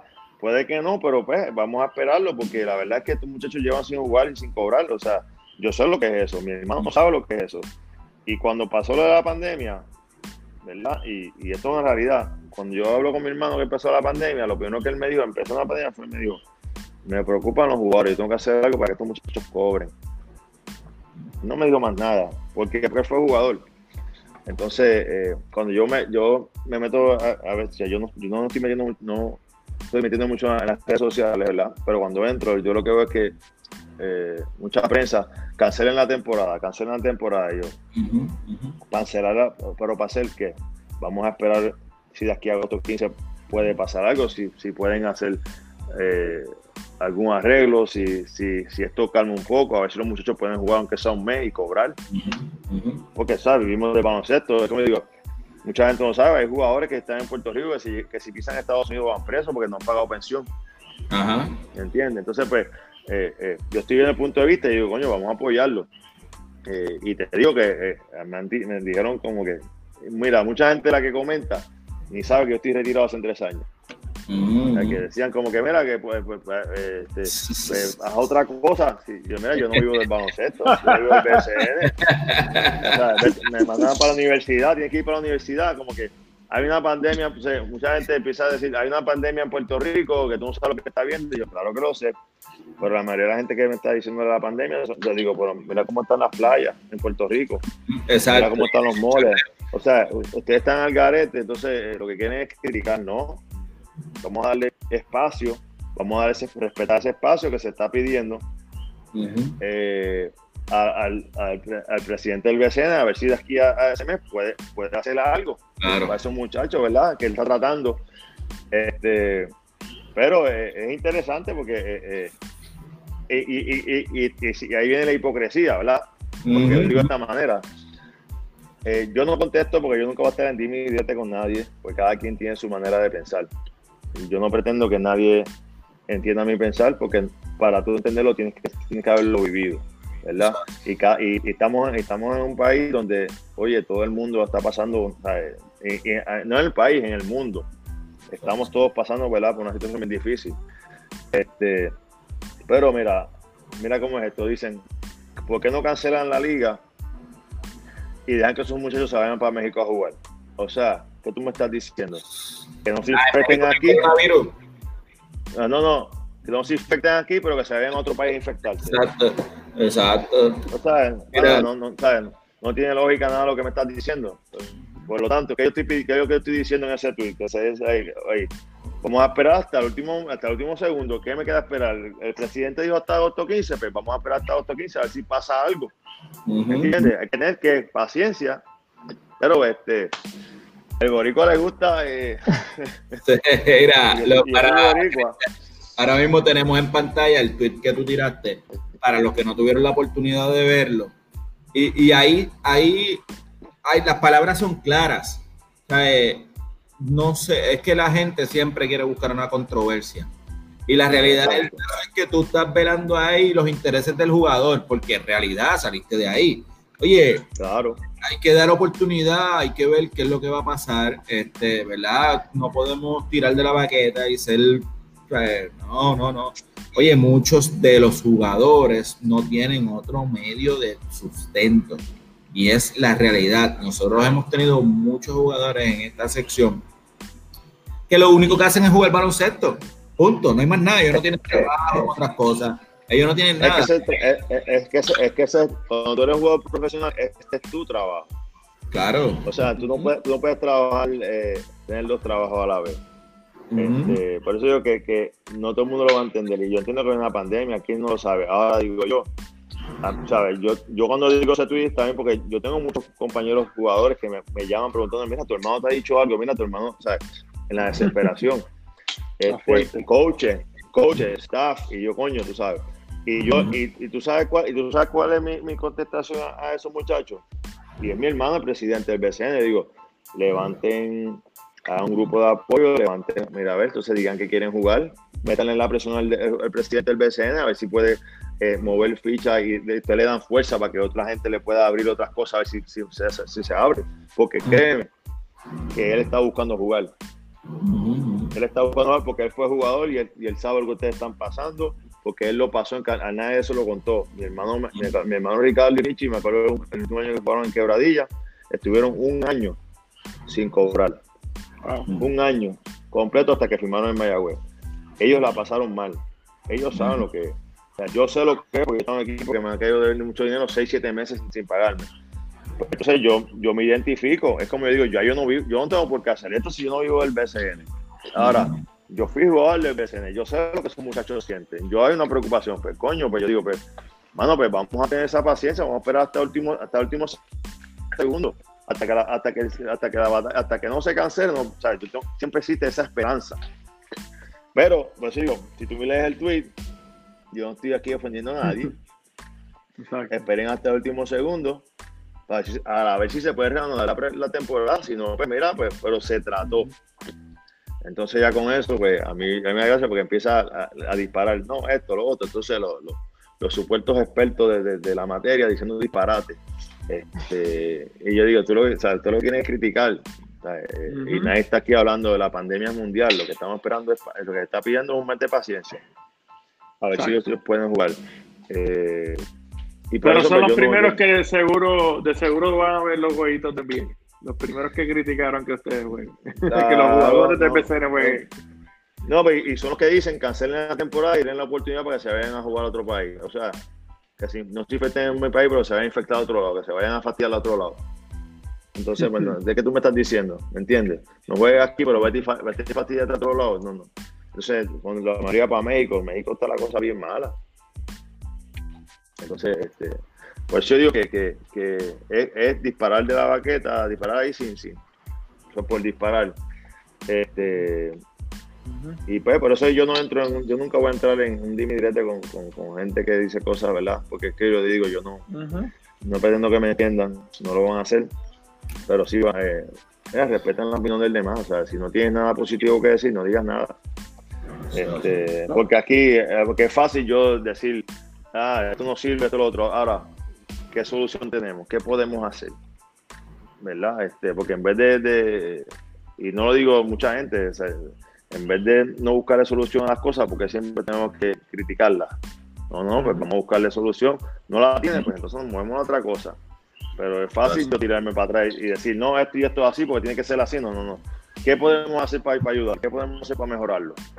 ¿Me entiendes? Y yo pienso así, yo soy, yo soy de ese tipo de persona. Este, pero pero este, también sé que las la cosas que yo digo pueden ofender a dos o tres. Eh, pero en este caso con los, con los, jugadores, yo lo que estoy aquí es entendiéndolo, sabiendo lo que están pasando. Fui jugador, no es fácil cuando tu, tu familia depende de ti. Es fácil yo decir, vete a trabajar o vete a buscar un trabajo. ¿Dónde voy a trabajar si hay una pandemia? yo, pues, si, no, si nada, nada en ningún lado, pues yo tengo ah. que rogarle a Dios, rogarle a Papito Dios que, que pase algo que se pueda jugar aunque sea uno o dos meses, y yo coger un dinerito para poder este recuperar y, y, y, y, lo que esto se tranquiliza, pues entonces yo puedo sobrevivir, porque ahora se trata de sobrevivencia. Este, y hay muchos jugadores que no se ganan lo suficiente para poder guardar mucho dinero, porque hay muchos jugadores que viven de cheque a cheque. O sea, que digo que, que es, estamos hablando de, de trabajadores. Eh, eh, y no me puede decir, vete a estudiar, no es que yo vivo del baloncesto, brother. Eso, esa fue mi carrera, eso es lo que yo decidí. Y si yo quiero ser un baloncesto, baloncesto profesional, tengo que dedicarme a eso 24 horas al día. No puede ser part-time, porque si es part-time, viene otro por encima de mí. Por eso que, este, eh, en ese aspecto yo este, eh, no, ¿verdad? Eh, yo a veces leo cosas y digo, no voy a leer más nada porque la verdad que, que eh, la gente... Mira, antes que te moleste, mira, vamos a entrar en el tema de Central Point ahora. Espérate, pero te me colaste, te me colaste. Ah, te me colaste, sí. técnica, técnica. Bueno, para irnos, para, irnos, para irnos un poquito, el tema un poquito más jocoso, este, vimos un, yo vi un post que tú pusiste en Instagram o en Facebook, no recuerdo cuál fue la plataforma bien, del apodo, de tu apodo, según el estilo de juego tuyo, y salió que eres el Kobe Bryant Boricua. Eso fue Facebook. Así lo puse. Ah, eso, eso, eso, es de la aplicación que sale. y mira, eh, tú lo dices relajando, pues yo me lo veía en un momento de mi vida. O sea, yo soy fanático de, Kobe. Toda la vida de Kobe. Y yo cuando estaba en Bayamón me decían el Kobe Boricua. Este, y era porque yo tenía la mentalidad de, de, de, o sea, yo, Mamba, yo, Mamba mentality. Sí, porque son mentalidades diferentes. Yo creo que para, para tú llegar a un nivel alto, tú tienes que tener una mentalidad bien determinada. Entonces, eh, eh, en, en, mi nivel, o sea, pues estamos hablando de Kobe es NBA, claro. en BSN. Este, y, y da la, es cómico porque eso me salió a mí. O sea, yo tiré, a ver a qué jugador me sale. Y me dice, Kobe Bryant. Yo pues, me voy a tirar de pecho. Me voy a tirar de pecho para me dicen el Kobe Boricua. Este, pero no lo hice, ¿verdad? No, no, no lo hace en forma, eh, eh, uno dice, no, no, es un vacilón, es un vacilón este, de uno acá. Este, y siempre está el que va a decir, o sea, Kobe, Kobe era yo, pues claro, Kobe es lo máximo. Pero mira, mira cómo es la vida. Antes de que Kobe muriera, eh, yo le digo a los muchachos, eh, eh, Kobe Bryant, si yo llegaba a tener la Kobe Bryant y llegaba a ver todas estas entrevistas cuando yo tenía la edad de ustedes, mi juego hubiese ido a otro nivel. Porque cuando tú empiezas a escuchar lo que ese tipo está diciendo, pasa que ustedes son LeBron, ustedes son lo que sea. o sea, muchos de ustedes no saben quién era Kobe Bryant. y, yo, y yo digo, cada quien tiene su manera de pensar. Pero para mí estaba Jordan y estaba Kobe. Era más cerca a Jordan. Entonces, ¿qué pasa? En mentalidad, ¿verdad? Porque LeBron, este, LeBron es un fenómeno. O sea, LeBron es un fenómeno.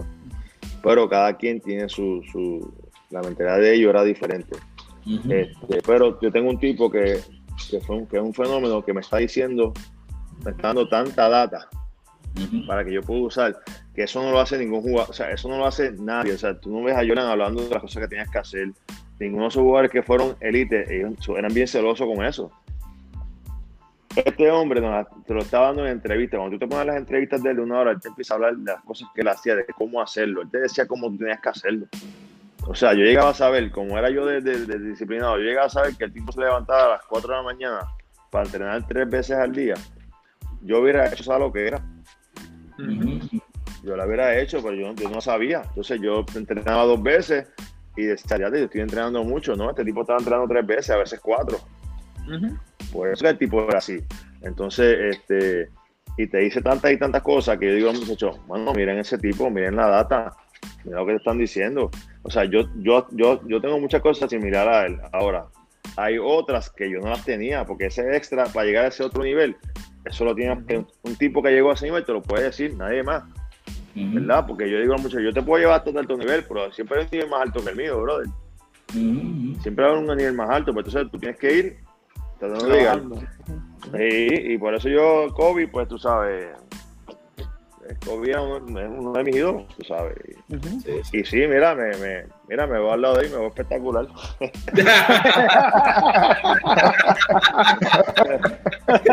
mira, ahora vamos a entrar en, Central Point. Ok. Eh, lo que ustedes están haciendo en Central Point eh, nunca, ¿verdad? Había sido, nunca se había visto para los chamaquitos puertorriqueños, los prospectos puertorriqueños eh, el que una camada tan grande esté emigrando a un colegio en Estados Unidos y la oportunidad que ustedes le están dando a los chamacos que están subiendo hoy en día, eh, ¿verdad? De, de, 10, 11, 12, y, que, y que su, aunque ustedes tienen, ¿verdad? Muchos jugadores que no, no, necesariamente son boricuas, pero el core de ustedes prácticamente es boricua, la mayoría, en su mayoría. Eh, y ahora mismo ustedes, ustedes han reclutado, este año reclutaron, han reclutado bastantes jugadores puertorriqueños. Eh, ¿cómo, ¿Cómo, verdad? Esa es la mentalidad de ustedes en Central Point, ayudarle a los boricuas, porque honestamente se los agradecemos nosotros como puertorriqueños también, porque eso es una exposición para los chamacos.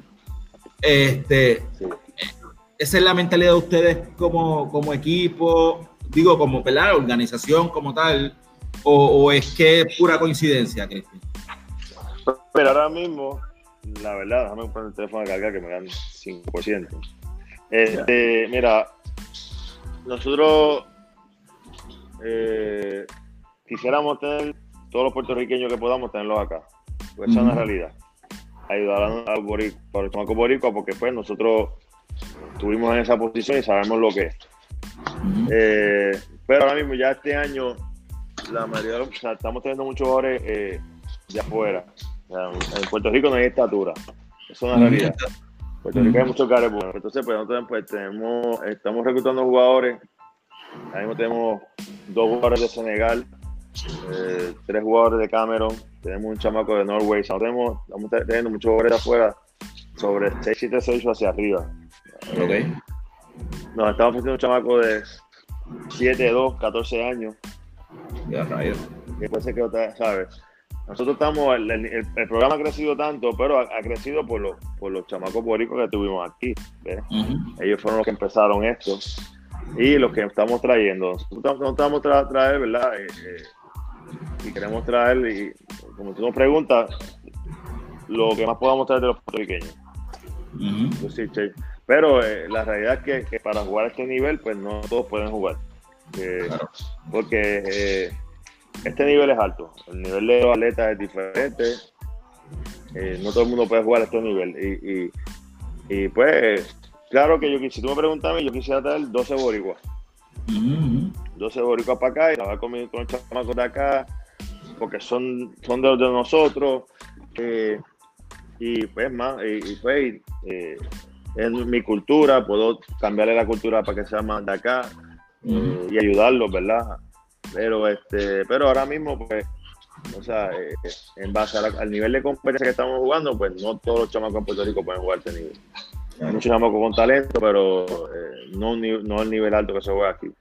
Pero si tú me dices a mí, nosotros pues, vamos a darle, ¿verdad? si es puertorriqueño, vamos a hacer lo que sea para tenerlo acá con nosotros.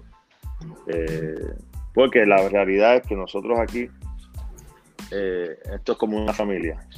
Porque el coreano de nosotros es 95% puertorriqueño. Entonces, ¿qué pasa? Que el muchacho que viene para acá, eh, o sea, cuando tú te vas de tu, de tu, país, te tú vas de tu casa, joven, que yo lo viví con mi hermano, eh, pues uno está solo. Entonces, cuando tú te vas con, estás con americanos, eh, no, esa no es tu gente, el idioma tienes que aprenderlo. Ahí, ahí viene mucho el homesick. Los chamacos, ¿sabes? Como ahí viene el homesick que me quiero ir para casa. Cuando tú estás aquí, la transición es totalmente diferente. Cuando tú estás con puertorriqueños, tú comes arroz, habichuela. Eh, aquí tú estás en Orlando, que Orlando es, o sea, estamos en Kissimmee, que Kissimmee es en Puerto Rico. Este, eh, tienes comida, tienes comida boricua, eh, sí, así es. Muchos la tienen aquí así, comida boricua ellos, eh, la verdad que donde, donde los dueños del colegio, ¿verdad? Con mi hermano, donde tienen, o sea, tienen una casa estos muchachos, que es una casa espectacular. O sea, estos muchachos no, no les falta nada. Entonces yo digo, ustedes están aquí viviendo una cosa que no es real. Pero cuando tú te vayas a college, cuando te vayas a otro, no vas a tener las atenciones que tienes aquí. Pero la transición es más cómoda. Porque no tiene, si no tienes bien el idioma, aquí se habla español. Te dan las clases en inglés entonces puedes con la transición se te hace más fácil. Por eso que de verdad que acá con nosotros, digo, nosotros somos, yo soy bien, bien, bien celoso con, con quién entra aquí, quién no, porque eh, sea, tú puedes ser boricua, yo te puedo ayudar, pero si tú no te puedes adaptar a, esto que estamos aquí, aquí no hay, este, aquí todos, todos somos familia. Y eso es, ¿verdad? Eh, que ellos tienen que, que, acatarse, pero eh, si tú me dices, yo sí, vamos a traer todo lo que podamos, todo lo que podamos, que, que, que que podemos ayudar para que llegue a ese otro nivel. Total. Mira, Cristian, hace dos días nosotros tuvimos en entrevista uno, precisamente uno de los muchachos que va para allá, para Central Point, que es Omar Sánchez. Entonces, este, nosotros en un momento dado, por ejemplo, bueno, los muchachos no, pero yo personalmente les dije a Omar, eh, ¿verdad? Que yo le, hicimos una pregunta de con quién comparábamos su juego y cómo fue el proceso que, él se, que se le da a él de entrar a Central Point. Él nos comentó, ¿verdad? Pero que entonces este, yo vengo y le digo, pues mira, él mismo me dijo, mira, realmente no sé, yo le dije, mira, tu juego para mí yo lo veo como Draymond Green, porque tú eres un chamaquito que si va, puedes llevar el balón, pero a la vez puedes meterte debajo del palo a, a, marronearte con eso. Y yo vengo y le digo a él que quién le hizo el scouting de Central Point. Y él me dice, mira, yo no sé. yo le dije, pues dile a Cristian que yo dije que yo le puedo hacer el scouting gratis y yo se lo envío. Y él no me creía que yo te iba a decir esta pregunta, pero, pero él está por ahí y, de, verdad, el tremendo chamaco y te lo recomiendo y, el chamaquito es duro. Ya ustedes van a ver y yo te aseguro que esa firma no se, no se, ustedes no se van a arrepentir de ella. Y él no me pagó por decirte esto, así que por si acaso también. yo no sé, yo no sé quién es, yo no he visto a Omar jugar, ¿verdad? Esa es la realidad pero cuando tú me lo estás describiendo como Draymond Green, que es un jugador 4 o 5, que es un gal. Es interesante esa comparación. Sí, sí. Un gal como Draymond Green. Pero la realidad es que todo el mundo nos ha hablado muy bien de él. Este, y si es eh, eh, eh, si es un, si es un gar fuerte, o sea, nosotros, a mí me encanta jugar así, me encanta jugar que, que va para adelante, o sea, eh, que tiene mucho, lo más importante es que, que, que, tú vengas para aquí con deseo de aprender. O sea, este, los chamacos, si tú vienes aquí, aquí donde quiera que tú vayas, yo creo que, que el, el, el, problema de los, de los mayores chamacos es que lo saben todo, pero no lo saben nada, no saben nada tú lo sabes todo, pero no sabes nada. es como yo le digo a ellos, eh, yo llevo en esto toda mi vida, jugué baloncesto muchos años. Al día de hoy yo sigo aprendiendo del baloncesto. yo no lo sé hay todo. Que, hay, que decirle, Cristian, eh, que hay, que hay niveles. Hay niveles, hay niveles. hay niveles. Eh, lo que pasa es que, mira, lo, yo le digo a los muchachos, el puertorriqueño, ¿verdad?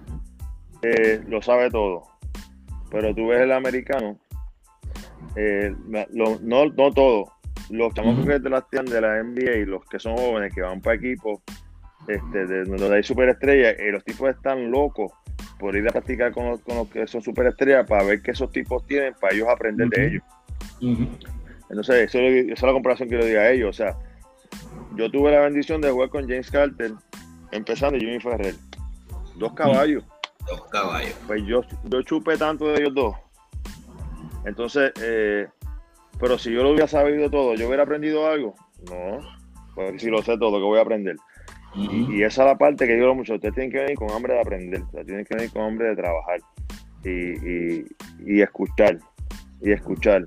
Y tú tienes eso y tú vas al tema y tú vas a ver que tu juego va a mejorar. Eh, entonces, eh, y conmigo, pues yo el flow no va conmigo, a mí no hay flow. El flow tuyo es en la cancha, tú tienes que jugar baloncesto y ese va a ser tu flow. Este, pero la mayoría de estos chamacos que estamos trayendo, eh, ¿verdad? Eh, mi hermano lo ha ido reclutando y, Carlos Morales. Eh, yo no he visto ahora mismo a Misael, yo sé que estuvimos detrás de él, llevamos como dos años, un año detrás de él completo. Yo nunca he visto a Misael jugar. sí, me, me, han hablado de él. Este, pero yo, yo, yo confío a pleno juicio de, lo, que trae mi hermano, lo que trae Carlos Morales Jr. Este, porque no, lo que es como yo digo, tú, tú traes que yo trabajo. O sea, yo no, lo que, lo que se traiga, yo, yo he visto jugadores y he reclutado jugadores yo, pero ya en esa parte, eh, como estoy tan envuelto dentro de, del field, como decimos, estoy, estoy tanto trabajando con chamacos en la parte de adentro que ya la parte administrativa, yo digo a mi hermano, tú brega más eso, porque tú estás en el teléfono, yo estoy más dentro de la cancha. Este, y constantemente, mi hermano todos los días está hablando, o sea, eh, eh, sinceramente a nosotros nos llaman todos los días a unos jugadores. Entonces, eh, que es otra cosa que se le dice a los muchachos que vienen allá para acá, o sea, nosotros, yo, o sea, yo te estoy trayendo a ti aquí, aquí, ahora, si tú no vienes con la mentalidad y crees que aquí te, mandamos para atrás, ¿verdad? Porque tú, que, esto, esto, yo te quiero ayudar, pero si tu mentalidad no es y no mejora, pues entonces pues yo voy a traer a alguien que de verdad quiera. Porque ya esto se convierte, y, de ahora en adelante es así, porque tú sabes, cuando tú llegas a college, eh, eh, es así, cuando tú eres profesional es así, o sea, es como yo digo a los muchachos, yo, yo supe ir a Venezuela a jugar y, y, tener un tipo sentado en una silla esperando que yo jugara mal para botarme para obtener a otro, o sea, tú tienes que, tú tienes que, que eh, ejecutar, ¿verdad? Tú tienes que, que perform bajo presión. O sea, y, y, eso es parte de lo que te toca hacer. Este, pero eh, ahora mismo tenemos a Cortijo vino para acá, llegó ya el, el Cortijo está aquí, que llegó el lunes. y él empezó a practicar con nosotros, sí. Y pues, tú sabes, y, y, Cortijo tiene mucho trabajo que hacer, ¿verdad? Eh, porque es como yo digo, tal vez en Puerto Rico es así, pero aquí ya a este nivel tú tienes que tirar más rápido, tienes que sacar la bola más rápido, eh, te tienes que mover más rápido. Tal vez en Puerto Rico tú eres rápido, por aquí no. ¿verdad? Este, hay, hay, mucho trabajo que hacer, este, pero a la misma vez para mí son retos, ¿verdad? ¿Cómo yo puedo hacer que este muchacho coja esto rápido, este, que meta mano y, y, y, que ellos vean, entiendan que si tú haces lo que te toca hacer, vas a ver los resultados. Este, pero yo, si, si, o sea, que si Omar Sánchez no es lo que tú me dices, yo te voy a llamar y te lo voy a enviar es decir, que me enviaste. Ese es bueno, que, que, el pasaje de regreso lo paga Bipolar. Lo tengo que pagar yo, porque el, pues yo voy a yo voy a procurarle que él lo haga bien y que no que él tiene que entender que hay niveles para empezar y segundo que él tiene que ir a una buena, esa es la nueva frase. Sí, eso se va a quedar. Así que pues, los que están viendo, ¿verdad? Los panas que están viendo la entrevista y los que van a ver esto, ¿verdad? Por ahí de otras páginas también, ya tienen que saber que hay niveles. Hay niveles. Hay niveles, hay niveles. Nosotros... Tírale la, última, este eh, gurú. Pa, pa, va Insi, va Insi, dale Insi que... Para oh, que... a la última entonces, ok. Ya, ya nos dijiste durante la entrevista que Kobe Bryant es tu, uno de tus jugadores, o si no el favorito tuyo. ¿Cuál es tu top 5 en la NBA y de ñapa el top 5 del BCN? De la NBA, top 5. Mira, yo soy el número uno de Jordan. Me pueden, pueden decir lo que sea, pero Michael Jordan no va a haber nadie como Michael Jordan. Exacto. Eh, eh, y soy fan de, de, LeBron, porque a mí me encanta el juego LeBron, pero hay niveles diferentes. Este. Eh, yo soy, si tú me dices a mí, me vas a decir que estoy loco, porque yo soy Jordan, yo soy Kobe. Nadie pone a Kobe entre los top, pero Kobe es lo más cercano a Jordan. Eh, yo pongo a LeBron, porque LeBron está, ¿verdad? LeBron está a ese nivel. Eh, esos tres, de ahí en adelante, el 4 y el 5 de, es, bien difícil porque hay muchos jugadores que yo creo que han estado, porque está Magic, está River, eh, los centros de antes, ¿verdad? Que me dicen que si Will Chamberlain, que si Karim abdul como yo no los vi jugar, ¿verdad? Yo, te puedo hablar de los que, como digo a, los muchachos, yo no te puedo hablar de los que yo no he visto, yo te puedo hablar de lo que yo he visto. este, y mi top 5, pues están ellos, está, está Magic, está Bird, está este, Kobe LeBron. Y de ahí en adelante, mi, quinto jugador puede ser Tim Duncan. Eh, porque ¿verdad? tuvo muchos años eh, eh, Tintín fue uno de los jugadores más dominantes, ¿verdad? Ganó cuatro campeonatos. El Shaquille O'Neal para mí era, en su tiempo era algo este, impresionante. Yo te digo que eh, yo, te, puedo dar mi top 3. Del 4 al 5 en adelante, pues hay un, hay un bonche.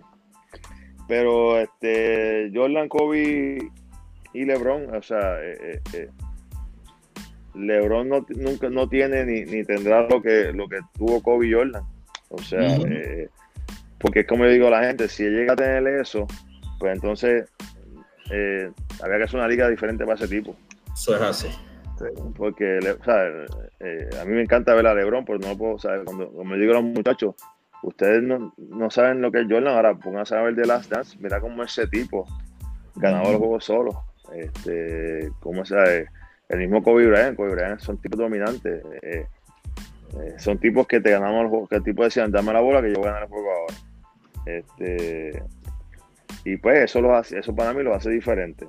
Pero te digo que, que están los, los, los, los, haters de LeBron, eh, los haters de la que, los, que, los, los haters de Kobe, los que van a decir que no, pero yo que los vi a, los tres, yo te puedo decir que como Jordan no hay ninguno. No hay nadie como Michael Jordan. Este, y soy fanático de LeBron, que no pueden decir que si soy hater, no, yo soy fanático de LeBron. A mí me encanta ver a LeBron jugar. Del BSN. Sí, este es bueno, este es interesante, Zumba. Además de Cristian. Además de Cristian. No, porque lo que pasa es que eh, eh, depende, porque es que si, eh, si no puedo o sea, del BSN, Carlos Arroyo puede estar en el BSN. Porque es que, porque te puedo decir, Carlos, es que mira, yo tengo, voy a sacar la era de mi papá porque yo no lo vi jugar. Ok. ¿Verdad? Porque si, porque si me voy con ellos, tendría que decir Raymond, Pico. No, vas a tener que decir la era de quebradillas completa porque vas a tener que incluir no, voy, a, hablarte de, de, cuando yo jugué, ¿verdad? Porque lo que estuvo antes no, no, no, no puedo, o sea, no me atrevo a hablar, pero mira, de cuando yo jugué, yo te puedo decir que Carlos, Carlos Arroyo, Eddie Casiano, Eddie Casiano era, era una máquina de puntos. Eh, Piculín Ortiz, que Piku es, este, para mí, ¿verdad? Estaba Piku. Eh, yo llegué a jugar con Fico López. Eh, yo ya en retirada y Fico era, o sea, pero mira, yo te pondría, eh, yo pondría a Toñito Colón. Este, ¿verdad? Ahí tengo, yo tengo a Carlos, Eddie, Pico. Toñito. Toñito. Eh, mencioname nombre, que no quiero decir uno que no se me escape. Bueno, es que, es que no, eh, oye, tú sabes, hay muchos. Que yo, es que yo, yo, empecé, yo, empecé, en el 90 y terminé en el, 2000, en el 2017, yo jugué 25 años. Porque si yo no, siempre... si, no, dice Larry, te busca un problema. No, está Larry, está Ramón Ramos, está arriba, está Jerome. Sí, para que yo, pues, yo te podría decir Mincy, Jerome, porque yo juego con Jerome. El caso, este, yo podría decir Larry top 5. Eh, es que, es que, es que es, bien controversial. Sí, es bien controversial. oye, más fácil. ¿Con, ¿Con, quién no jugaste que te hubiese, te hubiese gustado jugar? ¿Con quién no jugué que me hubiese gustado jugar? Eh, ¿En el BSN? Sí. Sí. BCN con Piculín. a, todos, a, todos, los campeones que hubiera ganado con Pico.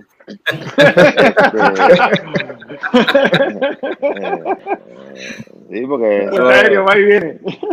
no, Piculín. Eh, eh, yo lo digo, o sea, yo tuve la experiencia de con Pico en el equipo nacional y Piculín Ortiz es lo más impresionante que yo he estado. O sea, eh, Pico, era, Pico, era, Pico era otra cosa.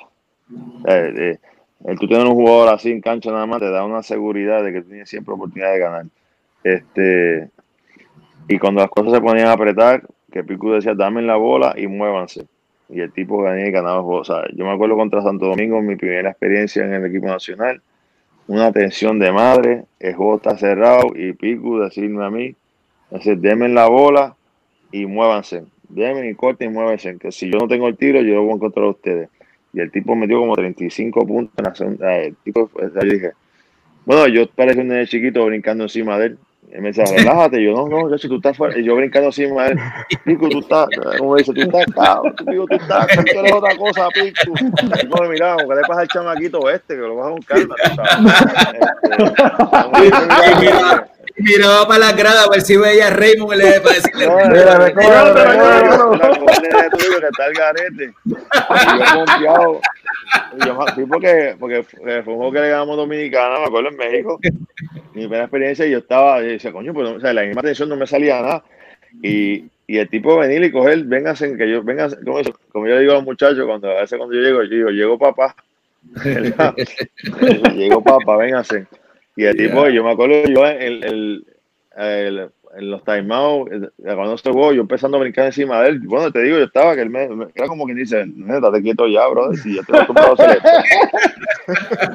este, pero eh, eh, eh, eh Pico, pues, ¿sabes? yo vi a Eddie, Eddie en el BSN era imposible.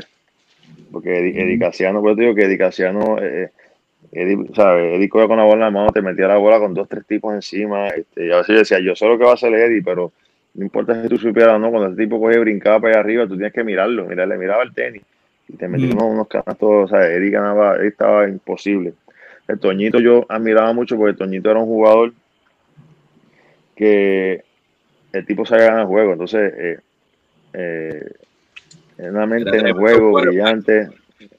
No, no, el tipo era otra cosa, entonces eh, yo te digo que entonces pescarlo, pescarlo, el juego de Carlos era Carlos, el juego de Carlos es otra cosa. el juego de Carlos Arroyo, eh, eh, yo, yo de, de ser, cuando yo, yo, estaba, cuando yo empecé que estábamos empezando, pues siempre había como que está este tipo que está, entonces yo no, yo quiero estar ahí, entonces pues siempre estaba como esa, esa, eh, no es rivalidad, pero sí ese nivel de competencia de querer estar donde estaba él. Pero a la misma había una, una admiración, o sea, porque decía, este chamaco, o sea, está bien duro la manera, como point guard, porque Carlos tenía, Carlos tenía unas cosas que no la tenía nadie. O sea, Carlos veía unas cosas, el manejo de balón, sus movimientos. O sea, Carlos es un tipo bien difícil de, defender. Y, y, entonces, pues tú miras esos tipos y digo, pues, bueno, eh, eh, dentro de todo, yo tuve la bendición, ¿verdad?, de, jugar con, esa, con ellos. Oye, ¿sabes que él menciona, él mencionó en una entrevista que, que uno de los juegos que, o sea, que él la miraba como tú manejabas la bola y como, los movimientos tuyos, los recursos tuyos sea, que mira qué cosa que tú, tú admiras, lo miras a él, él te, admira a ti también. Él y yo, él y sí, porque Carlos y yo, este, él me da gracia porque el año que yo llegué en 2009, el Carlos siempre que estaba afuera, cuando yo empecé a jugar en Puerto Rico, pues él iba a los juegos míos. El Carlos y yo somos muy, buenos amigos. siempre fuimos roommates. Y yo me acuerdo que él, cuando yo llegué, el año que nosotros ganamos en Bayamón, estamos en el, en, en, el camerino de, íbamos para jugar, el, eso fue en el 2009, el 2009 íbamos a jugar el, Pro, el Premundial. Eh, jugando en, el Roberto Clemente y yo me acuerdo de él llegar allí y decirle, Filiberto dice, estamos hablando y Filipe dice, yo voy a ganar un campeonato más, entonces Carlos decir, mientras esté Cristian en la liga, ustedes no ganan uno más. Y todos esos tipos, no es así conmigo. Y yo, Carlos, no me metas en problemas, que yo no quiero que estos tipos se ofendan. No, papá, mientras tú estés en la liga aquí, nadie puede ganar. Este, porque siempre fuimos, eh, eh, éramos competidores, pero a la misma vez, ¿sabes? Éramos fanáticos. O sea, yo cuando Carlos fue a Miami, eh, cuando Carlos fuimos a Miami con, porque estaba Lebron, o sea, yo fui dos años, o sea, yo, yo estuve allá con él, o sea, yo me fui para allá con él. Este, yo decía, no, yo tengo que verte a ti, o sea, que, que nosotros creamos una hermandad. ¿verdad? Y una admiración, y eso vino todo del deporte, del baloncesto, ¿verdad? Porque nosotros se acababa las prácticas, nosotros nos quedamos jugando siempre uno contra uno. Este, igual, igual que el Ari, ¿ves? O sea, que nosotros, pues, eh, eh, y, que nosotros, pues, logramos también grandes cosas en el equipo nacional, porque tal vez en ese momento uno está tan envuelto, pero cuando tú, te retiras y tú dices, que nosotros hicimos tantas cosas, ¿verdad? Y hicimos historia, y siempre estuvo esa admiración, siempre hubo esa admiración. Ah, ¿Alguien más? Dale, grupo. Ya, pues mira, oye, hermano, Cristian, Cristian, ya, ya, oye, no te, demasiado mucho tiempo. Mira, sí. les, voy, les voy a decir una cosa. Yo, yo tenía, a mí me, me escribió Carlos Morales Jr. ahorita a las 9, que yo tenía este, con Hider Padilla ahorita una entrevista a las 9. Chavo, ponen Y, y le piché a Hider, diatre. Ahora me van a Viste, quemar para que tú veas, para que tú veas. El profesor, el profesor El va a estar profesor Padilla. A través del Empanadillero, empa- empanadillero. los empanadilleros de los locos me limpiaron a Cristian. Pero no, no, no, Hidel es bueno, hay nivel, hay niveles. Sí, no, no, caballo y del caballo, claro, no, pero en realidad, mano, gracias. Oye, Que- gracias. Y, y es, mi, es mi recompensa porque tengo que ser, soy fanático de los vaqueros y me gocé el campeonato contigo. De hecho, yo hice hasta una página en un grupo en Facebook que decía Cristian, todavía está por ahí. Cristian MVP, Cristian Dalmau MVP. Este, lo único que el juego de campeonato me perdí el vuelo, estaba, había viajado, me perdí el vuelo y no pude ver el juego. No, así que no me viví la historia. Coño, esa, Este- ese fue. No, eso está del carajo. Y ser abonado de los vaqueros, que es lo peor. Perdiste el, juego más- el- el mejor juego. Eso, No, bro. ese, ese fue uno de los. Digo, el juego 5 también en quebradilla fue bueno. Sí. serie, mira, hablando de hermanos, antes de que terminemos aquí, para que tú veas cómo es esto. Richie, el mi hermano Richie, ese era su último año, estaba con quebradilla. Y él, había, él estaba en ACA. Yo me acuerdo que ese año que quebradilla no había dado nosotros dos pelas, una de cuarenta y pico. eh, Nos dieron dos pelas. Entonces, cuando nosotros vamos a la final contra ellos, ellos hicieron una caravana en todo el pueblo que yo soy de quebradilla. Hicieron una, una caravana en todo el pueblo que como que ya ellos eran los campeones. Y yo me acuerdo que yo estoy con mi hermano y mi hermano decirme, nosotros ganamos la serie en cinco juegos. Yo digo, ustedes no tienen break con nosotros. Y él me decía, no, que ¿quién va a parar? Y yo, bueno, tenemos a Dani ahora. Sin Dani, más difícil, pero con Dani Santiago, usted, ahora, ahora- te digo yo a ti, ustedes no break. tú no me ganas a mí una serie. Y yo me acuerdo, nosotros, ¿verdad? Y cuando sacaba, me acuerdo cuando, cuando, cuando estaba la, serie empate a dos, dos a dos, ellos eran back to back.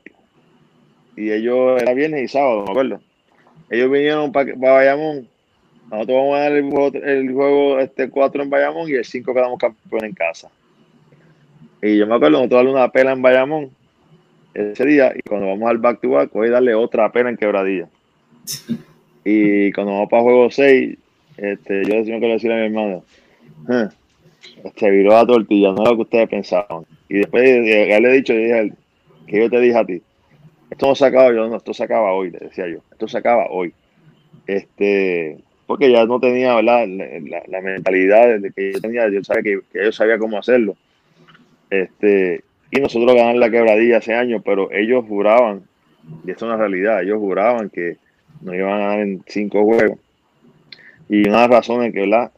Mi mamá, cuando estábamos en quebradilla, mi mamá me decía, gracias a Dios que ganamos, porque a mí todas las noches me, me después de los juegos le tiraban huevo a la casa de mi mamá. ¿En serio? pasaban- Sí, los fanáticos de quebradilla le tiraban huevo y decían, mira, tu hijo un hijo Chile. Mi mamá me decía, aquí los tipos pasan, empezaron a chillarme como, empezaron a tirarme cosas, que tú eres un Judas, que tú eres esto. Y yo me acuerdo estar jugando allá la serie y la gente gritarme, Judas, Judas. Que, que fue intensa esa serie contra Quebradilla. Pero es, es- es- es una buena historia porque yo me acuerdo que, que nosotros, ellos te citan como que esto se acaba en cuatro y, y, y yo, yo digo, no, nunca, eh, a tú no un competidor nunca le puedes decir esto va a pasar. Ah, sí. porque nosotros, el equipo, el equipo de nosotros de Bayamón ese año estaba, estaba bien duro y es una realidad. Oye, yo salí de, de uno de esos juegos, yo salí y nos tuvieron que sacar la fanaticada completa los vaqueros con, con fuerza de choque porque nos querían. Gracias, Cristian empata el juego. A lo último ganaron ese juego, creo que fue el segundo. Sí, el primer Este, juego de la serie. Sí, este, y, exacto. Y, y nosotros teníamos este, cornetas de aire, no lo habían prohibido en ese entonces, y estaban los chamacos con las banderas, y Cristian Cristian se fue en el clutch ahí, estaba, estaba Mamba Mentality full, full, full. este, pero esa fanaticada era fuerte, así como dice Cristian, eso estaba... Nada, pasa que el, el fanático de Quebradilla, pues, eh, en Quebradilla, pues, eh, siempre pasaron cosas, porque me acuerdo que ese año en Bayamón ellos rompieron un par de guaguas. Eh, Cada vez que perdíamos y, y, y tú sabes, yo nunca, nunca creí en la violencia, o sea, tú no tienes que saber ganar y perder. este, y, todas esas cosas, pues, cuando, cuando tú eres jugador, tú dices, yo tengo mi, mi, fanaticada que viene de allá a verme, entonces tienen que pasar todo esto, eh, sin ningún motivo. Todas esas cosas influían porque entonces eh, los jugadores, hay muchos jugadores que saben lo que pasa. En caso de otros años que, que yo me acuerdo que eh, el Peca, que era uno que jugaba el, un gordito de, de, allá, el Peca me dijo, me acaban de romper dos guaguas esta gente cuando fuimos para allá y yo, ok. Y yo decirle a los muchachos, mira, esto está pasando, estos tipos se están tirando para acá, este, arriesgando, ¿verdad? Que pase algo con su familia, o sea, más vale que ustedes vengan a jugar. Porque eh, si también, si ellos vienen a vernos, porque ellos, eh, porque ellos tienen esperanza en nosotros, o sea, esto va más allá de un juego de baloncesto. Y los chamacos, pues, o sea, que tienen que entender la seriedad del compromiso que tienen que tener. Este, y eso, pues uno, eso, eso como eh, los jugadores, lo, lo, cuando tú entras en razón, tú dices, espérate, si yo, yo, más vale que yo de todo lo que tengo hoy. Aquí no hay, no hay, no hay tiempo para pa tú, no hay tiempo a layback. O sea, tú, mejor que tú traigas tu, tu juego, porque si me gana, me tienen que ganar, o sea, me tienes que ganar, no, no que yo voy a dejar que tú me ganes. Y así, eh, todo este tipo de cosas influye. Pasa que nosotros hay cosas que no salen del camerino, pero sí hay cosas que se hablan. Y, siempre antes del juego, me acuerdo cuando pasó eso en la serie, pues siempre se hablaba de eso. Esta gente, yo me acuerdo para el juego 5, eh, se están arriesgando, ¿qué vamos a hacer?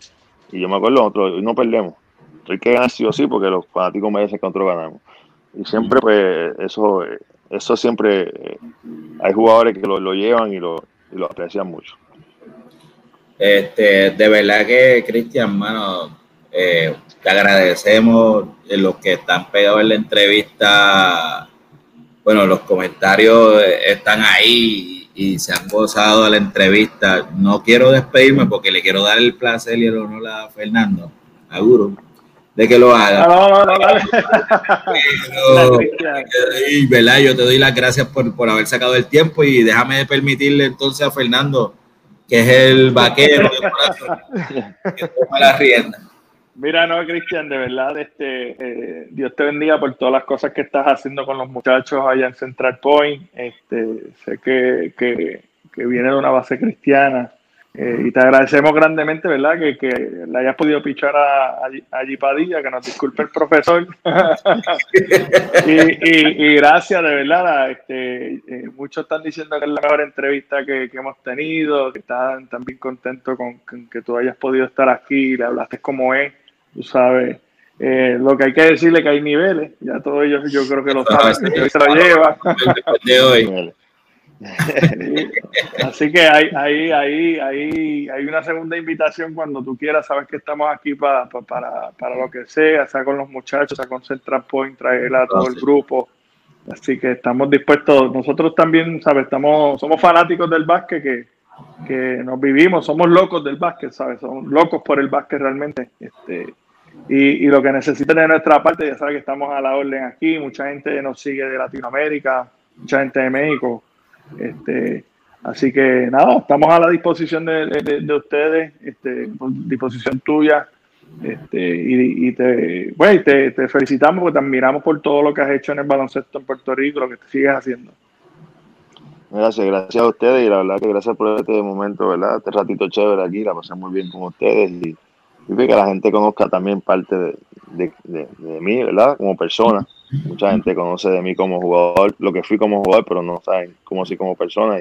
Y, y esto, qué mejor que esto, ¿verdad? Que, que conozcan un poco de mí y, y, de como yo, ¿verdad? Mis creencias y, y de mi corazón, ¿verdad? Que, que, es lo que yo siento, ¿verdad? La pasión por lo que siento y por lo que estoy sintiendo ahora, por ayudar a los jóvenes de Puerto Rico, ¿verdad? Que eso es lo más importante. Eh, la juventud, que es, nuestro futuro, pues uno, pues, en lo que yo pueda aportar, ¿verdad? Pues, porque soy papá, tengo tres hijos y, y sé lo que hay y, uno, ¿verdad? Y me identifico mucho con muchos padres. Así que eh, de, mi, de mi parte hacia ustedes, muchas gracias este, por esta oportunidad de, estar aquí hablando con ustedes un rato. Eh, la pasé muy bien con ustedes, espectacular y, aquí a las órdenes, ¿verdad? Que, no, gracias. pueda, pues aquí estamos. Igualmente acá te extendemos, ¿verdad? Las gracias tanto a, a Carlos Morales, hijo, a Richie, y, ¿verdad? y a ti por lo, por lo que están haciendo. De verdad que es incomable, de verdad que, que, que lo que están haciendo por la juventud boricua es, es, duro, es bueno y, se lo agradecemos de verdad de que estén dándole esa exposición a, nuestros prospectos y a nuestros chamaquitos del patio que, que mucho lo necesitan y que en este momento esté llegando de verdad por medio de ustedes, pues es una gran bendición para, para las ligas de Puerto Rico, para los chamaquitos que van subiendo, que vean que, oye, los pueden ver en cualquier momento, solo hay que trabajar duro y, y, tú, lo, y tú lo, dijiste ahí, eso es una realidad. O sea, no solamente nosotros, yo siempre le digo a los muchachos, usted siempre tiene que trabajar duro porque usted no sabe quién está mirando. Así. Tú nunca sabes quién te está viendo y, eso es algo que, es una realidad. No es que usted trabaje duro por usted siempre y, y si tú trabajas duro, tarde o temprano tu, tu esfuerzo se va premiando. Así, así que de verdad, en nombre de nosotros, de los fanáticos que estuvieron pegados todo este tiempo, te damos las gracias, de verdad, Cristian, por haber sacado de tu tiempo, mano. Eh, y, hablar, y hablar real, porque muchas veces, pues, se maquillan las cosas, pero hoy la entrevista fue, fue real. Así que te lo agradecemos, mano, de verdad. Excelente. Gracias a ustedes. Gracias Así que muy buenas noches y bendiciones. Se cuidan bien. Gracias. Bien. Bye.